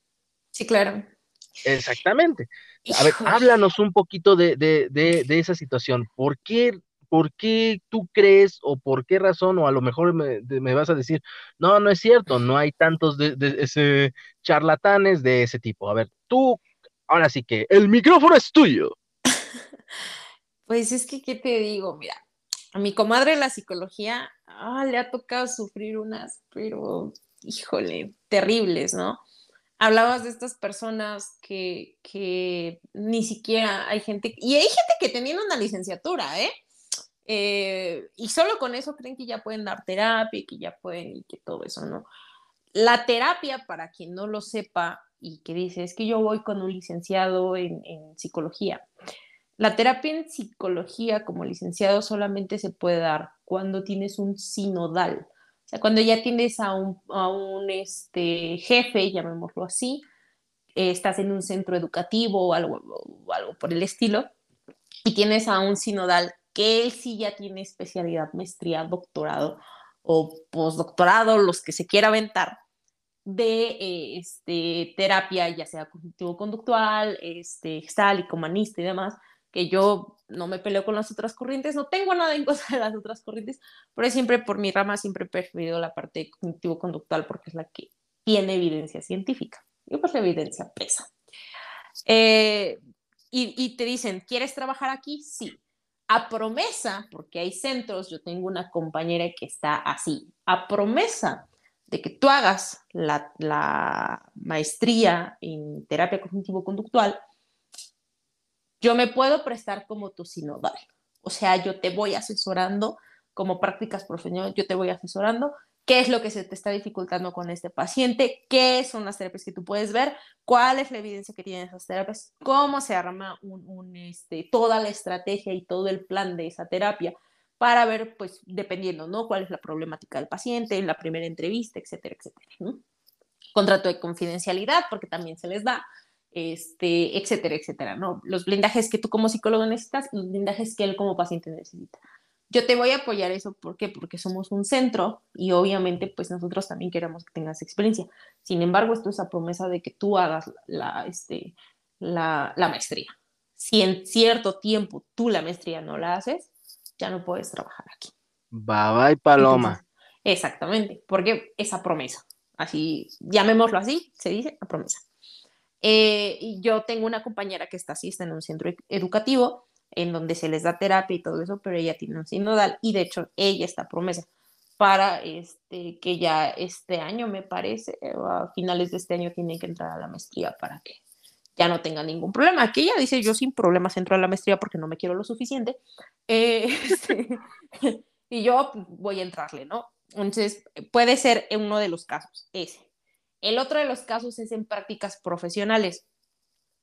Cuando este, nosotros, pues obviamente eh, hay, hay eh, escuelas en donde nos piden, tienes que hacer esto y prácticas profesionales. Y en prácticas profesionales nosotros tenemos un profesor que es el que nos dice, necesito que en cada clase ustedes me digan qué es lo que está pasando con el paciente y cuáles son las problemáticas que ustedes tienen. ¿Por qué? Porque al principio, se de cuenta que eso se divide en, en, diferentes cuatrimestres y las primeras semanas antes de que nos lleven al, al, este, o el primer bimestre me parece, antes de que nos lleven, este, nos ponen como todo el plan.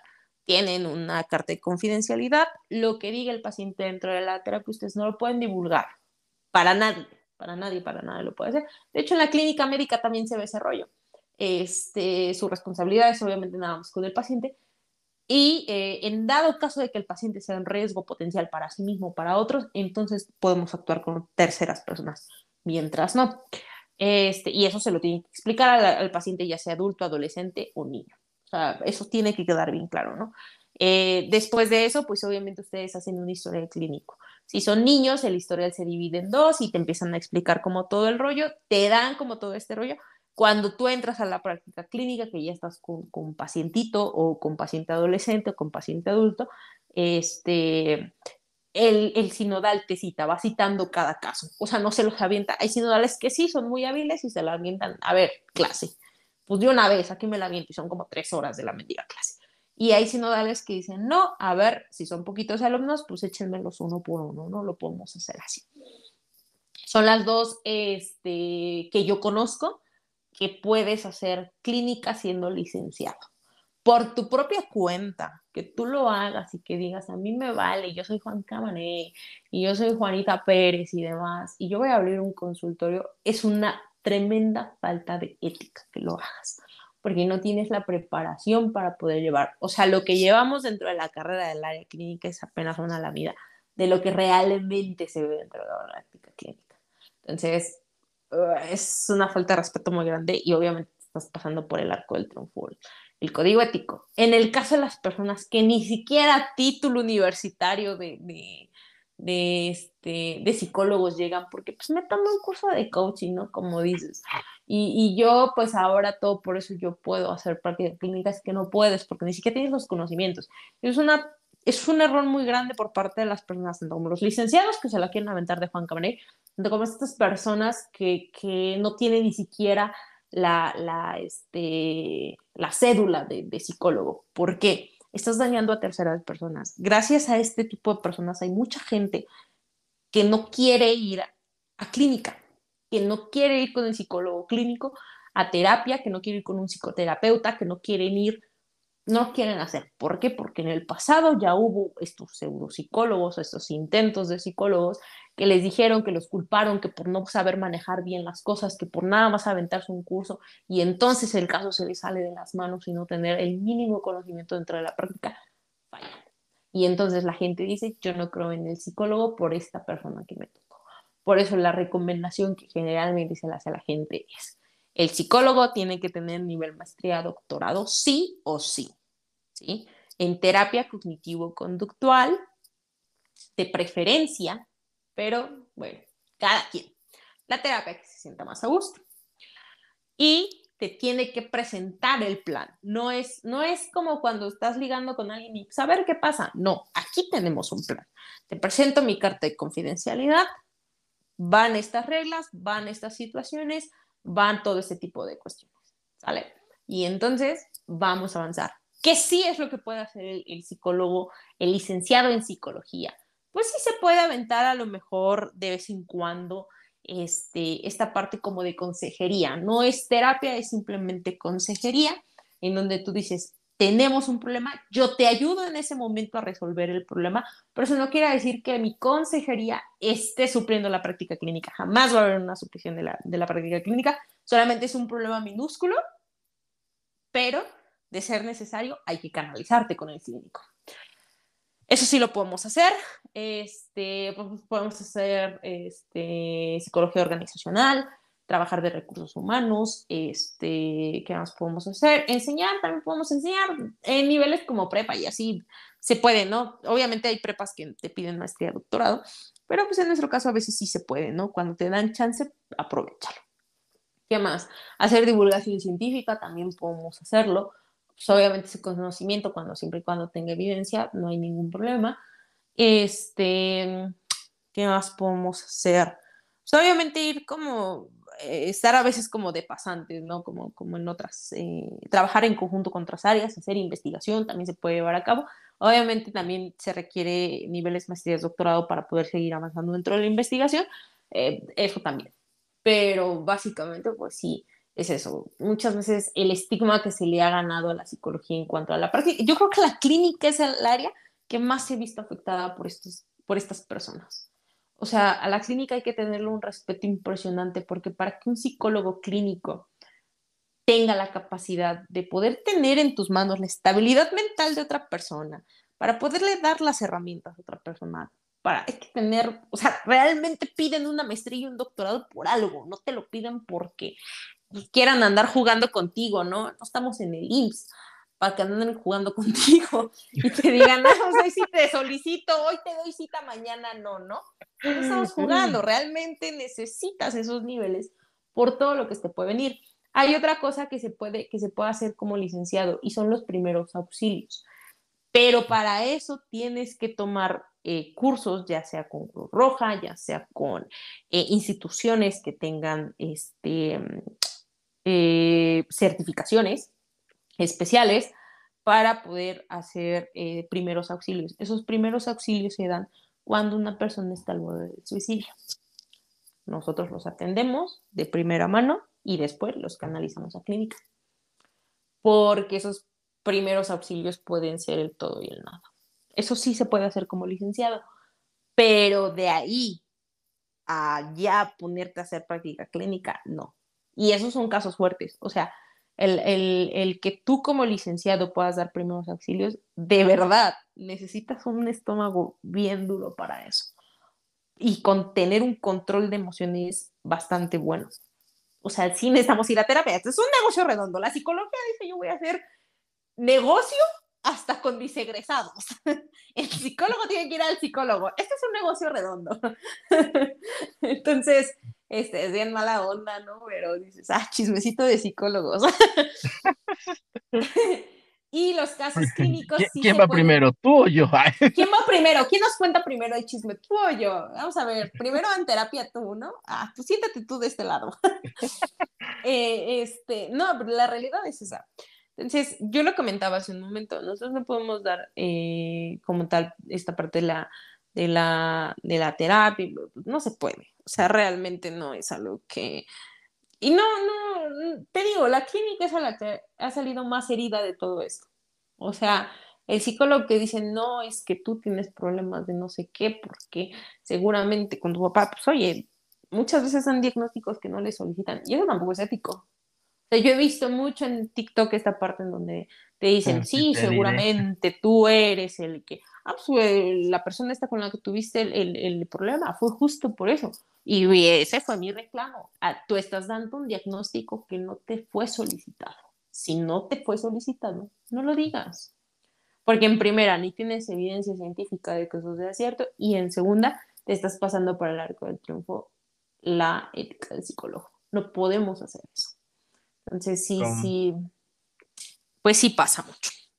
Como lo, como lo clásico que hemos escuchado, el que si tienes, si tienes tos es porque no dijiste algo que querías decir y es así de ¿qué? ¿De qué me hablas? no. La realidad es que sí dijiste seguramente con otra persona que tenía una infección en la garganta tremenda y se dijeron de cosas muy de cerca y entonces es voy a citar a Nico Sastre, ¿qué es respiratorio?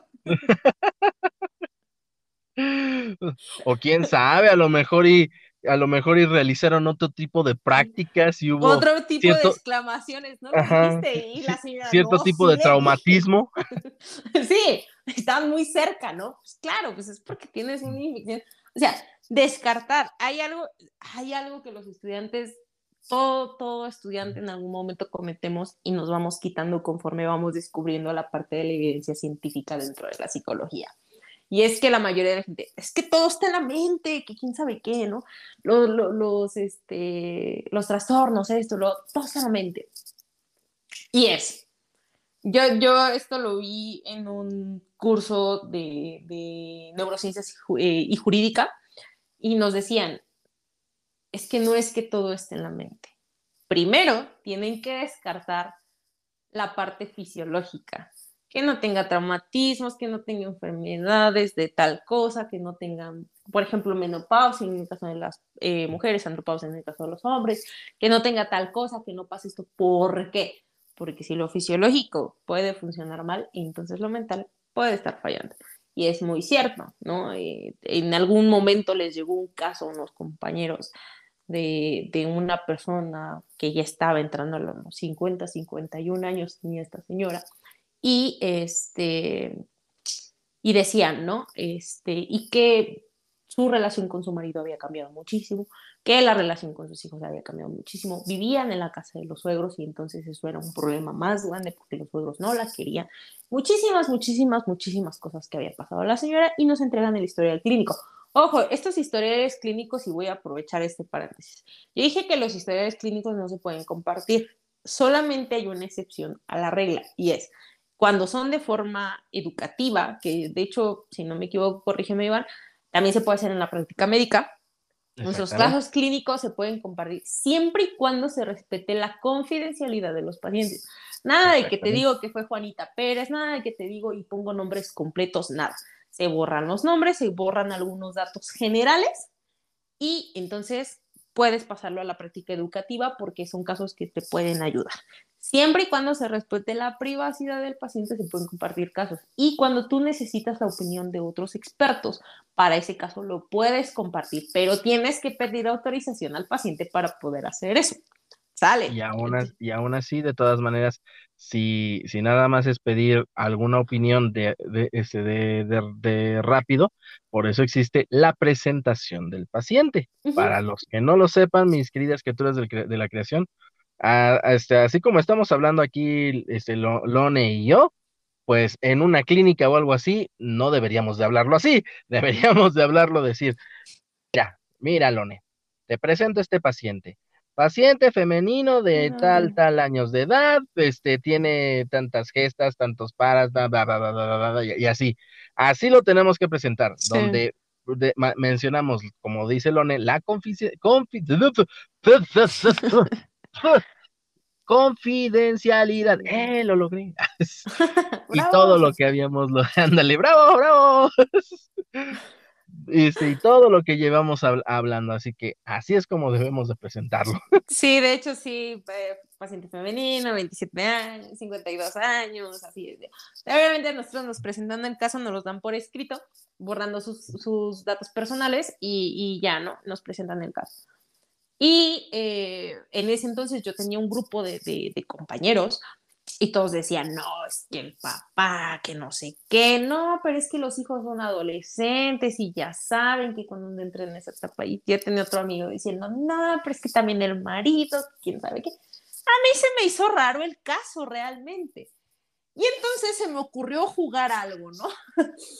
Yo estaba con una amiga. Yumanji, ah, Y algo más o menos así, adivina quién, ¿no?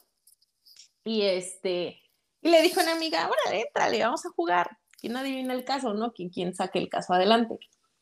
Y la sé, yo no me voy a poner a jugar contigo. Y dije, chale. Bueno, órale pues. y este, ella no le entra, mis dos amigos sí le entran. Digo, a ver, vamos a sacar como un poquito de el, contexto. Es una persona femenina de 52 años, eh, presenta problemas, ¿por qué? Porque dentro de su contexto, pum, pum, pum, empezamos a hablar del caso y entonces dice uno, no, pues puede ser tal, tras un no sé qué. Otro dice, no, pues puede haber tal cosa, ¿no? Y entonces a mí me pareció curioso algo que todos omitieron y fue que esta persona tiene 52 años, es una femenino de 52 años. Y entonces dije, pero es que están omitiendo algo muy grande.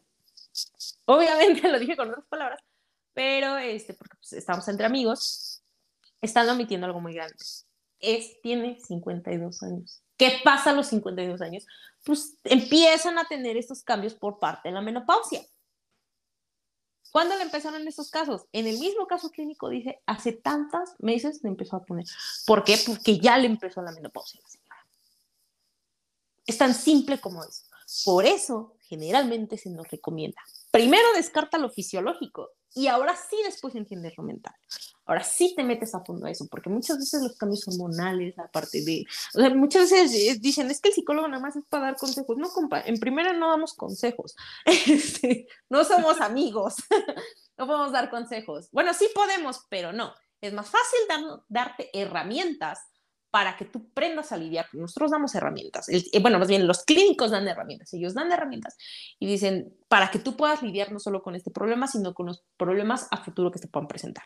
Pero para que yo pueda hacer eso, yo necesito descartar. ¿no? Nosotros tenemos clases de fármaco, clases de neuro, clases este, de, de este, los primeros semestres nos atascan con la parte fisiológica, este, la parte de que nos enseñan algunos hasta leer un electroencefalograma y un, este, un electrocardio también, este, fármaco, nos dan dos semestres, un semestre de fármaco, este, o sea, vemos cosas eh, como principios de medicina y también.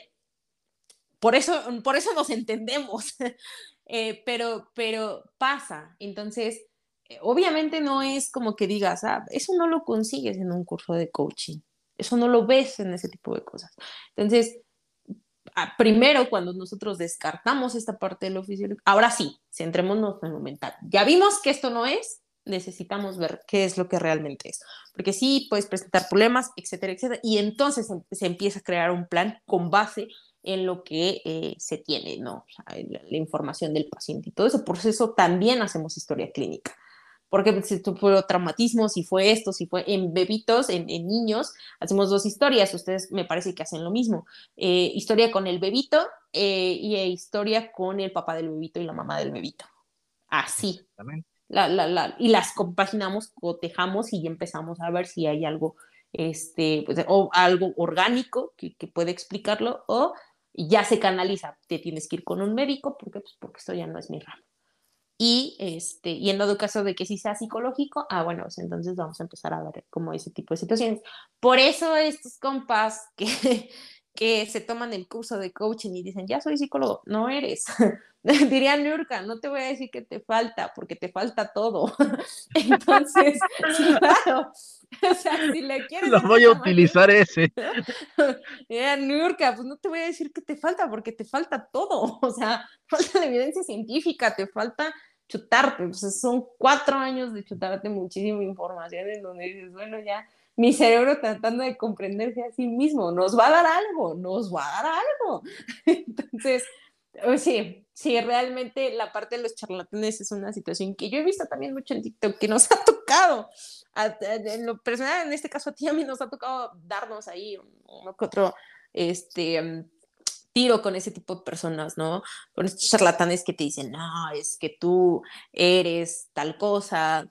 Eh, este compa que decía, este, eh, que, la, que hay madres, ay, ¿cómo lo dijo? Ah, el, que el de las madres.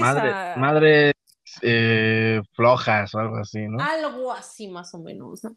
Entonces era este tipo de, discursos que aparte de ser machistas y misóginos y ser un tanto eh, fuera de lugar, eh, también están, están llenos de, ignorancia, ¿no? Y, muchas veces eso te demuestra que no porque tengas una licenciatura en psicología, no sabes cosas, ¿no? O sea, realmente no, sino que necesitamos prepararnos. Esta es una de las cuestiones por las cuales el psicólogo necesita hacer maestría y doctorado, necesita especializarse, necesita ¿Por qué? Pues porque al final de cuentas te topas con estas personas que te vienen a decir que, que, que, no sé, tus, tus, problemas de garganta vienen porque no hablaste de una situación, que tus problemas de hemorroides vienen porque no hablaste, porque tienes problemas desde la infancia, que tus problemas de gastritis vienen porque haces corajes, o sea, es así como de, y la evidencia dónde está. En cuestión de la gastritis, aquí la Helicobacter pylori diciendo, ay, yo friego a mi mano. sí, ¿no? yo. Sí, sí, es así como le. o sea, ya te lo juro que sí me lo imagino, así como de. ¿Y mi chamba qué? ¿Dónde queda mi trabajo honesto? Aquí la Helicobacter pylori, aquí de. de la infancia, ¿no? Y yo a qué vengo. claro, o sea no, no, no va por ese lado. Entonces, realmente estas personas, y más allá, o sea, realmente hay muchos sesgos cognitivos, ¿no? Porque más allá de decir, ok, admito mi error, me voy a informar con evidencia, dicen, me vale, yo voy a seguir, ¿por qué? Porque lo que quiero son esa atención. Irónicamente, esa atención lo que buscan es gente que los alabe por la ignorancia que derrochan. Y, y tristemente hay gente, que es lo que creo que como divulgadores en todas las áreas nos cae muy mal, abusan de la ignorancia de esas personas. y abusan. y sacan provecho, ¿no? Esta parte de, los, de, de, las personas que dicen, no, y yo con unas, unas buenas florecillas de Bach, vas a ver, te voy a hacer milagros y vas a ser bien fértil y vas a hacer no sé qué, ¿no? Y, ah, no, hombre, papantla, tus hijos vuelan. O sea, dices, es que no va por ahí. Dicen, es que no, la herbolaria es bien buena. Sí, se le reconoce. Y creo que tú y yo lo hemos hablado en otros momentos, ¿no? Herbolaria se le reconoce, sin embargo, el problema con la herbolaria es el gramaje, que no se tiene un gramaje exacto. Claro, hay muchísimas cosas que están derivadas de la herbolaria, sí, pero porque ya se vio que tienen un impacto por y se les midió un gramaje exacto. En el caso de la herbolaria como tal, no hay un gramaje. Si te pasas, o sea, algún palo puede pasar, no a corto plazo, pero sí a largo plazo. Entonces aguas con eso, ¿no? Entonces, o a lo mejor tuviste suerte. Sí, También claro. Sí, claro, ¿no? Lo mismo que, que, era lo que decían, no, es que la, la, manera, o por ejemplo, lo, que dicen con estas sustancias, ¿no? Por ejemplo, la marihuana es que es bien buena. Es que. ¡ah! Otra vez lo platicaba con un profesor que se especializaba, se especializa en, en, en este en estudios con, con marihuana y dice, ah, no. es que no es porque te sí, pero no. Exacto. Dice, pues es que no es porque te la fumes, es que vas a un laboratorio en donde el ambiente es controlado. Y entonces separas el THC y entonces separas toda esa plantita mágica y pues obviamente este, de ahí se derivan muchas cosas, ¿no? Dice, no le quitamos, jamás se le va a quitar el, el, hecho a la herbolaria de que ayuda. Sí, mi problema y nuestro problema a veces con la herbolaria es el garamaje, ¿sí? que no se sabe, que te puedes pasar, que esto puede suceder. Y a corto plazo dices, bueno, pues ya me funcionó. Pues sí, y a largo plazo. Y ese es y muchas el peso de la persona y el peso de la persona, porque ahora sí que pequeña clase de farmacología para todas mis queridas criaturas de la creación. Entre mayor peso es más probable, más probable, no a fuerzas, pero sí más probable que se necesite mayor dosis. Y entre menor peso, evidentemente menor dosis. Que es lo mismo que pasa, por ejemplo, con los controlados, ¿no? O sea, por ejemplo, con, todos los que terminan en PAM, ¿no? un claro ejemplo pues, de clonazepam. El tan famoso clonazepam, ¿dónde están las de Yomi, Yomi. yomi, Yomi, clona. Este, eh, bueno, los que sean de fármacos se van a reír del chiste. Pero, por ejemplo, ¿no? El gramaje, ¿cuánto pesas? No, pues qué tanto. Ah, pues entonces se le va un cuartito de pastilla, te lo vas a tomar por durante todo un mes, vamos a seguir. Si esto no te está sirviendo, entonces vamos a aumentar otro pedacito y otro pedacito hasta que se te ajuste la dosis. Por eso se hacen ajustes de dosis cada 15 o cada mes por la y aparte lo importante la farmacodinámica y farmacocinética, ¿no? Pero este eh, y lo mismo pasa, por ejemplo, con el metilfenidato, en su nombre más comercial, el famosísimo Ritalin, que es el que nos dan para que nos calmemos y ya estate quieto. el Ritalin es como nuestro ya estate quieto para las personas que tenemos trastorno por déficit de atención. Y las personas que tenemos, eh, bueno, las personas que tienen trastorno de déficit de atención y las personas que tenemos trastorno de déficit de atención por hiperactividad. Entonces, eh, el metilfenidato se nos da, también se ajusta, es tanto gramaje, ¿por qué? Porque vienen en diferentes, o sea, las pastillitas traen un diferente gramaje, obviamente al paciente se le da un diferente gramaje dependiendo de su peso, y eso es súper importantísimo. El psiquiatra que, te quiera metilfenidato, exactamente para muchos medicamentos los gramajes y el peso de la persona van a ser bien importantes. Por eso esa es la eterna discusión que se tiene con la herbolaria. O sea, porque es más que nada la cuestión de los gramajes. No tenemos nada en contra de y no decimos, es que no funciona. No, sí funciona y funciona más que la homeopatía. Me cae que sí, pero este, tirándole a todo el mundo, ¿no? Aquí no se desaprovecha. Exactamente.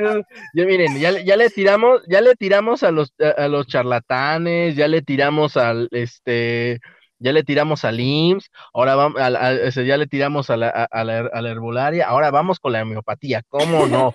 es que la homeopatía no le hace nada a nadie. Ah. A una tía mía le han de estar zumbando los oídos ahorita. Uy, mi vida. Pero por, razones legales y personales, esto es un chiste. No, no es cierto. por razones legales y personales, esto es un chiste. Sí, o sea, la, realidad es que neta le creo un poquito más a la arbolaria, no sé tú, pero yo sí, la neta, le tengo un poquito más de, de, de, fe, llámalo si quieres así, a la herbolaria que la homeopatía. Me cae que sí, mira, le echo más porras a la otra para que un día de estos hagan gramajes buenos, para que un día de estos digan, ah, pues en tantas porciones sí se puede, dependiendo de si traes tal peso. Neta que me cae que le veo más futuro eso que a la homeopatía, pero Así de, así de, traes tanto peso, bueno, no tienes para comprarte a lo mejor ese tal medicamento, no te preocupes tres hojitas, ya está bien medido, ya está bien, este, así, tres hojitas para tu peso. Si tú pesas más, ok, agrégale una hojita más. Oh, tú pesas menos, quítale una hojita, o sea, no, no seas así para que digan, vale, órale. Te lo juro, te lo juro, te lo juro que yo le veo más esperanza a eso. Me cae. O sea, que, que, que, a la homeopatía y que, y que a los cristales de no sé qué, caramba, que te que te, este, hay una, de esas cosas bien raras sin evidencia, esos prófugos de la evidencia científica, ¿no? Eh, este, de, de, las personas que, que dicen, no, con cristales de no sé qué caramba, tú vas a hacer. Y yo, chale, pues no creo, pero bueno. Si hay, si hay algún emprendedor entre, mi, entre nuestros escuchantes, ya lo saben, empiecen a, a, patentar los, los gramajes en herbolaria y miren, miren que llega la lana. Sí, qué buen negocio emprendedor. Sí, yo creo que meterle ese, hacer este, hacer estandarización de eso sí saldría. Pero la realidad es esa, ¿no? Con, con esta parte, en, en cuestiones de, Te digo, estas personas, siempre va a haber estas personas que te dicen, no, es que tú tienes. El punto es, ¿y la evidencia dónde está? Y la ley del pensamiento, y que no sé qué tanto. ¿Y cuántas distorsiones hay? O sea, Ay, sí. las distorsiones que yo más, más he visto es, o estás conmigo en mi contra, que es pensamiento dicotómico, o pensamiento todo nada se le llama, eh, es, o apoyas mi idea o estás en mi contra. Pero es que estás en mi contra, pero estas personas no hay un matiz gris, ¿no? O estas personas de que no, tú seguramente todo lo vas a según tu ciencia y que quien... En primera, a mí es mi ciencia, señora. A ver, siéntese. Una, no es mi ciencia. Dos, hay un proceso y ese proceso se respeta. ¿Por qué? Pues porque se tienen que hacer repeticiones. No es porque diga la naranja es naranja porque yo quiero que sea naranja. A ver, muéstrame la evidencia de que lo que estoy viendo es una naranja. Así de simple. O sea, es como el chisme. Aquí hay que, para que tu chisme sea válido, o sea, la investigación así, eh, el chisme sea válido es tienes que darle veracidad al chisme, tienes que comprobar el chisme. O sea, no es nada más como Sí. de, "Ah, sí, a Juanito le dijeron, no, no. Hay un método científico. ¿no? Entonces, sí son como estas partes en donde empiezas a ver como estas, estas cuestiones que son como súper importantes y no creerle a estas personas, realmente pidan una credencial de maestría, doctorado, de que ya cursaron por, por terapia este, eh, para poder ser psicoterapeutas, que su terapia eh, de preferencia tenga evidencia científica, que tengan un plan, que se les respete este, el contrato de confidencialidad, que realmente el terapeuta los haga sentir en confianza, porque esta parte de la rapport es súper importante. Creo que esas son las mínimas cosas que se deben de pedir en la clínica para que entiendan, están pagando por un servicio y muchas veces y tristísimamente la terapia eh, psicológica es un lujo y no es un derecho como debería de serlo. La salud mental debería de ser un derecho, no un Sí. lujo, no un privilegio. ¿sí? Tristemente no todos nos se pueden dar el privilegio de poder tomar una terapia. ¿sí? Y muchas veces como psicólogos no somos expertos. Va a haber clínicos que se van a poder equivocar alguna vez en su vida, en su carrera. No se lo tomen a personal, no es porque sean ustedes, simplemente a veces hasta el mejor cazador se le va la liebre. Y es una experiencia que le puedo decir, me pasó personalmente, mi psicólogo una vez se equivocó y yo no me lo tomé mal realmente, ¿no? Porque yo decía, no, no, no distorsiono, no vamos a distorsionar en este caso, ¿no? Pero eh, sí llegó un momento en que dije, no te preocupes, no pasa nada, simplemente pues a veces hasta el mejor cazador se le va la liebre. Tienes muchísimos años de experiencia, pero pasa. Entonces, no por ese, ese, esas malas experiencias también no quieran ir a clínica. Realmente hay psicólogos que valen muchísimo la pena su trabajo. Yo conozco psicólogas clínicas que realmente tienen una pasión por la clínica, que realmente sé que van a hacer eh, que sus pacientes tomen esas herramientas. Y, y, realmente si en algún momento eh, voy a ir viendo, digo, esa es, un, es, una idea que hace cinco segundos se me acaba de ocurrir, ir poniendo, por ejemplo, en el Instagram, ¿no? La gente que yo recomiende personalmente, o porque tomé clases con ellas y ya están en una maestría, o porque son gente o son institutos con los que yo ya llegué a trabajar o llegué a relacionarme con ellos y sé que su calidad es buenísima, ¿no? Y tratar a lo mejor de poner como de todos los costos a ellos y por haber, pues, por lo menos para que eh, se pueda hacer. Es una idea que se me acaba de ocurrir hace cinco segundos. No, no me Ideas emprendedoras, ¿cómo no? Ideas emprendedoras, recomendaciones de psicólogos, sí soy. Eh, este, pero tristemente es eso, ¿no? ¿Por qué? Pues porque la salud mental o es un juego para mucha gente dentro de la sociedad y se puede ver en redes sociales, ¿no? Esta parte de, yo no sé por qué estás deprimido, si lo tienes todo. Pues sí, pues, échale ¿sabes? ganas. Échale ganas, ¿no? Claro, porque si tú le haces una tomografía por emisión de positrones a esta persona, se le va a ver la depresión cuando ya es grave. Si tú uh, haces un, este, un test de, de, ansiedad y depresión de Aaron Beck, se va a ver, porque Aaron Beck es como el papá de la depresión. y eso da alegría, aunque debería de dar depresión, no, no es cierto.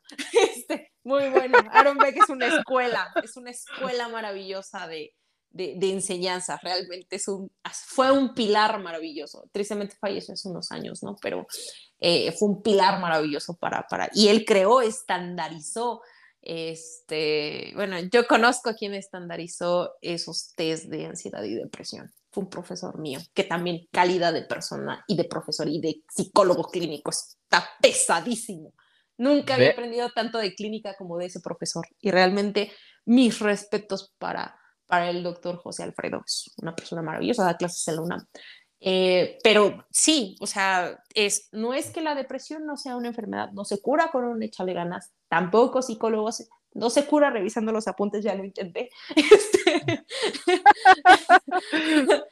revisa los apuntes y si no tengo y no fui ese día, ¿cómo le hago? Ah, pero, pero sí, básicamente pues esa es la cuestión. Eh, vayan con un experto, realmente. Cuando se necesite ayuda, vayan con alguien que tenga las credenciales, que tenga con qué, que tenga base científica, que realmente, o sea, con, con estos test estandarizados, validados, eh, etcétera, pues realmente puedan hacerlo. Tristemente sí, no sabemos hasta cuándo la práctica clínica la psicoterapia siga siendo un lujo, siga siendo un privilegio, siga siendo eh, algo que solamente un pequeño sector de la población se pueda pagar. Cuando quisiéramos que hubiese leyes que nos garantizara y que nos diera más importancia a la salud mental, la pandemia nos hizo tomarle la importancia a la salud mental que se le merecía. Pero pues de todos modos, yo espero que más adelante haya más más práctica clínica como derecho y que digan, ah, mucha más gente ya puede ir a terapia eh, porque, no sé, ya hay un seguro contra eso. ¿Quién sabe? Eso ya, pues ojalá, podría ser. Ojalá y nos toque verlo. Ojalá que sí. Ojalá. Bueno, a ver, Lone, ya casi, ya casi para terminar. A ver, en pocas palabras, tu opinión acerca de el coaching.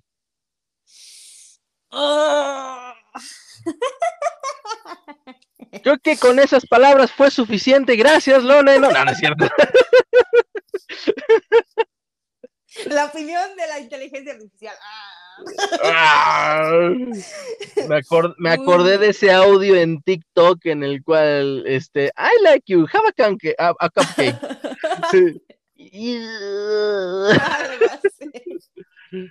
Algo así. Es este.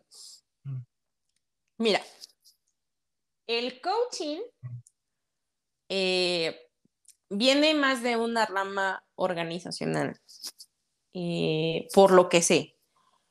Eh, mis profesores decían que era una charlatanería, que no tiene evidencia, pero por lo que he aprendido con, por ejemplo, con diversos divulgadores de TikTok, en este caso Grecia, este, he visto que ella aclara que el coaching viene desde el área organizacional como para poder mejorar ciertas funciones dentro de los equipos de trabajo y de cómo el aprendizaje puede, eh, el aprendizaje en adultos se puede dar para poder potencializar ciertas habilidades, virtudes e inclusive ciertas eh, cuestiones o ciertos eh, trastornos, por ejemplo, no como el déficit de atención y poder potencializarlos hacia un área y dirigirlos hacia ciertas áreas para que estas personas puedan ser más funcionales. Ah, coincido con eso, concuerdo con eso. Eh, yo creo que han sido muy pocos en coaching que saben hasta dónde se delimita su champa. Que saben es, nosotros somos como esta parte de para, eh, para crear estas estrategias, pero para la de organizacional. Para eso trabajamos también con psicólogos organizacionales, porque ellos también ven estas prácticas pedagógicas que también nosotros vemos. Y eso es bastante cierto, nosotros también las vemos y nos coordinamos, por así decirlo. Trabajamos en equipo. Solamente en el área organizacional, el coaching se salva un poco. En todas las demás áreas, siempre, y se lo sostengo a quien quiera, va a ser una charla. Sí lo voy a decir, tal cual lo pienses, una charlatanería. Ahí lo dejo, para quien quiera tomar. para, quien quiera, porque ya hemos hablado a lo, largo de, este tiempo que, hemos estado aquí platicando, qué se necesita para hacer un clínico, qué se necesita para... Y los mismos, la misma Grecia, este, eh, es Grecia Chavarría, me parece, eh, lo ha hablado dentro del canal de TikTok. Nosotros como coaching, en el caso ella, pues nosotros como coaching no nos metemos en el área de salud porque solo le compete a los psicólogos, no nosotros, se está equivocando de puerta la mitad, esa es la siguiente, ahí está el psicólogo. Eh, pasa la ventanilla 3. pasa la ventanilla 3. Y la enfermera con mala cara, ¿qué es en las 5? Yo no soy las 5. la verdad es que te ríes porque sabes que es bien cierto. Es, este, es cierto. queremos a todas las enfermeras del IMSS. No me pongan mi cita para el otro año, por favor. era broma. Este, y así, ¿no? Entonces, ellos aclaran esa parte. ¿Por qué ellos no se meten? Porque ellos no están dentro del área de eh, la salud. Ellos no les competencia por, el simple Pero estás hablando de, de coaching este, con ética, estás hablando Sí, sí, claro, estoy hablando del coaching ético, estoy hablando El coaching inético, esta parte de, del a mí me vale, yo voy a dar consejos, porque pues tú tienes un problema, porque tú eres la culpable de que tu novio te engañe porque eres bien inseguro y todo el preguntas. Es así como de, ¿qué? Exacto. ¿Qué acabas de decir? De hecho, hasta donde yo sé, desmiénteme si, si, si, estoy equivocado, Lone, hasta donde yo sé, las técnicas de coaching incluso las llegaron o las llegan a utilizar los cultos, llámese este, cultos eh, religiosos, cultos este, no religiosos, espirituales, espirituales, o sea, hasta donde yo sé, las técnicas de coaching las utilizan precisamente este, ese tipo de, de, personas. Ajá. Sí. Sí, porque el punto es atrapar. ¿En qué se basan? A ver, vamos a aclarar, vamos a desmoronar el coaching. Ah, ellos se basan en crear una, basar en las necesidades que tú tienes, como el negocio piramidal. ¿Qué necesitas? Dinero. Generar dinero. En este caso, en el caso del coaching, es ¿qué necesitas? Necesitas resolver un problema del momento, necesitas avanzar en tu vida profesional, algo dentro de tus círculos, ya sea social, ya sea este, eh, de trabajo, ya sea personal, ya sea, etcétera, etcétera. Se está, está viendo un problema que está desencadenando problemas en todos estos círculos, ¿no? Problema principal que extiende sus raíces. Ese es, hay una necesidad en el caso personal de resolver esta problemática. En el caso de los negocios piramidales, de generar dinero porque hay una necesidad de comer o de no sé. En el caso de, de, de, otras áreas, de esta necesidad de, creer en algo, de, ser espirituales, de ser esto, de independiente, pero siempre hay una necesidad.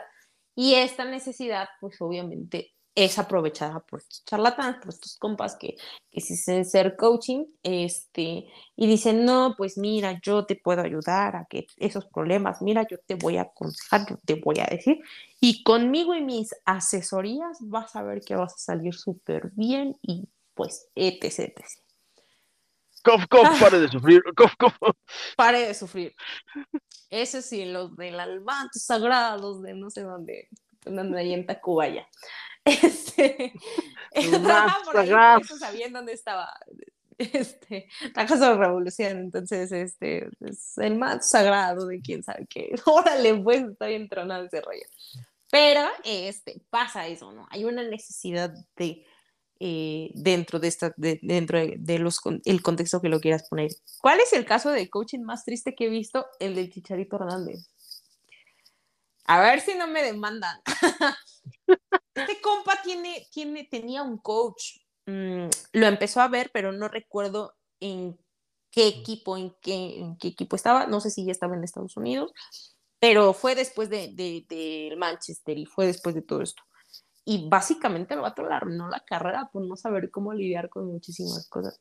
El Chicharito la padeció muchísimo. A lo mejor ahorita ya medio se está componiendo el vato. No sé si lo puede ver a su coaching, pero es a su coach, pero este pobrecito, la neta es que sí lo metió unos problemones y le hizo que se le inflara el ego de una manera impresionante. Queremos pensar que el chicharito ya está en un mejor camino, entonces no hagan lo que el chicharito. no se vayan con un coach, vayan al psicólogo. Este, y sí, o sea, la realidad es que estas personas no tienen ética, se basan en sus necesidades, se aprovechan de esa necesidad para poder meterte estas ideas en la cabeza. ¿Por qué? Porque la desesperación, porque no estamos, empezamos a, a disociar o empezamos a distorsionar la realidad y entonces, entonces creemos que es la única salida, ¿no? Pasa con los negocios piramidales, mira, tú puedes conseguir tanto, inviertes un mínimo, ¿no? Que en un negocio normal dices, bueno, sí, ganancia, pérdida, etcétera, y empiezas a decir, bueno, por ahí puede salir, ¿no? Y traes la misma idea en estos negocios piramidales, pero son una gran estafa. Y es, y trae a más personas, y trae a más personas, y trae y entonces ese es un problema, ¿no? Con el coaching es esta parte de, y te empiezo después a crear necesidades, como si les estuvieras vendiendo algo, ¿no? Y te empiezo a crear necesidades que son inexistentes, y entonces cómprate un iPhone para que seas una persona bien reconocida, y entonces cómprate ropa de tal marca, ¿no? Para que eh, la gente te vea de manera diferente. Y entonces compórtate de tal manera, porque si te comportas de esa manera, la gente va a ver que eres súper cool, ese tipo de cosas. Entonces realmente no, es, una, es una pasada de, de, lanza ante la ética y también es jugar con, con las personas de cierta manera. Si lo pones de una manera más simple y más triste, es jugar con las personas. Así que ya saben, mis queridas criaturas de la creación, el coaching no ético, aclaro, no ético, es los nuevos cultos de la modernidad. Sí, de hecho sí. Ah, así de simple y sencillo. Bueno, Lone, pues se nos, se nos acabó el tiempo, o sea, la verdad la plática ha estado increíble, o sea, vaya, nos has demostrado el por qué estamos hoy de manteles largos y con la alfombra roja, caray. No, muchísimas gracias por la invitación. La verdad es que ahora sí que es la primera vez. y este, este, en la adolescencia, es que es la primera vez que vengo a la escuela sola. Así es. no, pues este, muchas ha sido un placer. Muchísimas gracias por, por el espacio, muchísimas gracias por, por esta gran presentación. Digo, eh, es bonito que, gente que, has visto que aprecias te presente de esta manera. Muchísimas gracias, de verdad. No, pues porque te lo mereces, te lo mereces, Lone, te lo mereces completamente. Bueno, me, me, gustaría, este, obviamente, que esta plática no se quede solamente en esto. Me gustaría, pues, obviamente, todos los demás este, que, he entrevistado, pues obviamente de una vez amarrarte, agenciarte para una segunda plática. ¿Qué te, te late? Claro que sí. Perfecto, perfecto. Bueno, ¿por qué? Mi idea precisamente contigo, Lone, es hablar acerca de estas cuestiones de la psicología o la neuropsicología criminalística. No sé si tengas alguna experiencia, aunque sea teórica de, de, este, de este tema. Un poquito así teórica. Un poquito teórica. Bueno, pues sí, sí me gustaría hablar de eso porque, pues obviamente se habla de que algo en común, y esto lo, lo, voy a poner de una vez como, como introducción, se dice o se habla que algo común que tienen la mayoría de los asesinos seriales más famosos o de los asesinos seriales que han existido a lo largo de la historia se dice que algo en común es que recibieron algún tipo de traumatismo en la infancia o en la adolescencia. Además, obviamente, aunado o junto con, obviamente, sus problemas familiares. Eh, eh, todo ya el teléfono dice, ya, ya, cállate. pues, suele pasar, suele pasar, no te preocupes. El, teléfono ya dijo, ya, güey, ya cállate, ya. Déjame descansar. Déjame descansar, caramba, ya cállate. Muy bien, Lanemiro. Eh, no, ¿En qué me quedé? ¿En qué me quedé?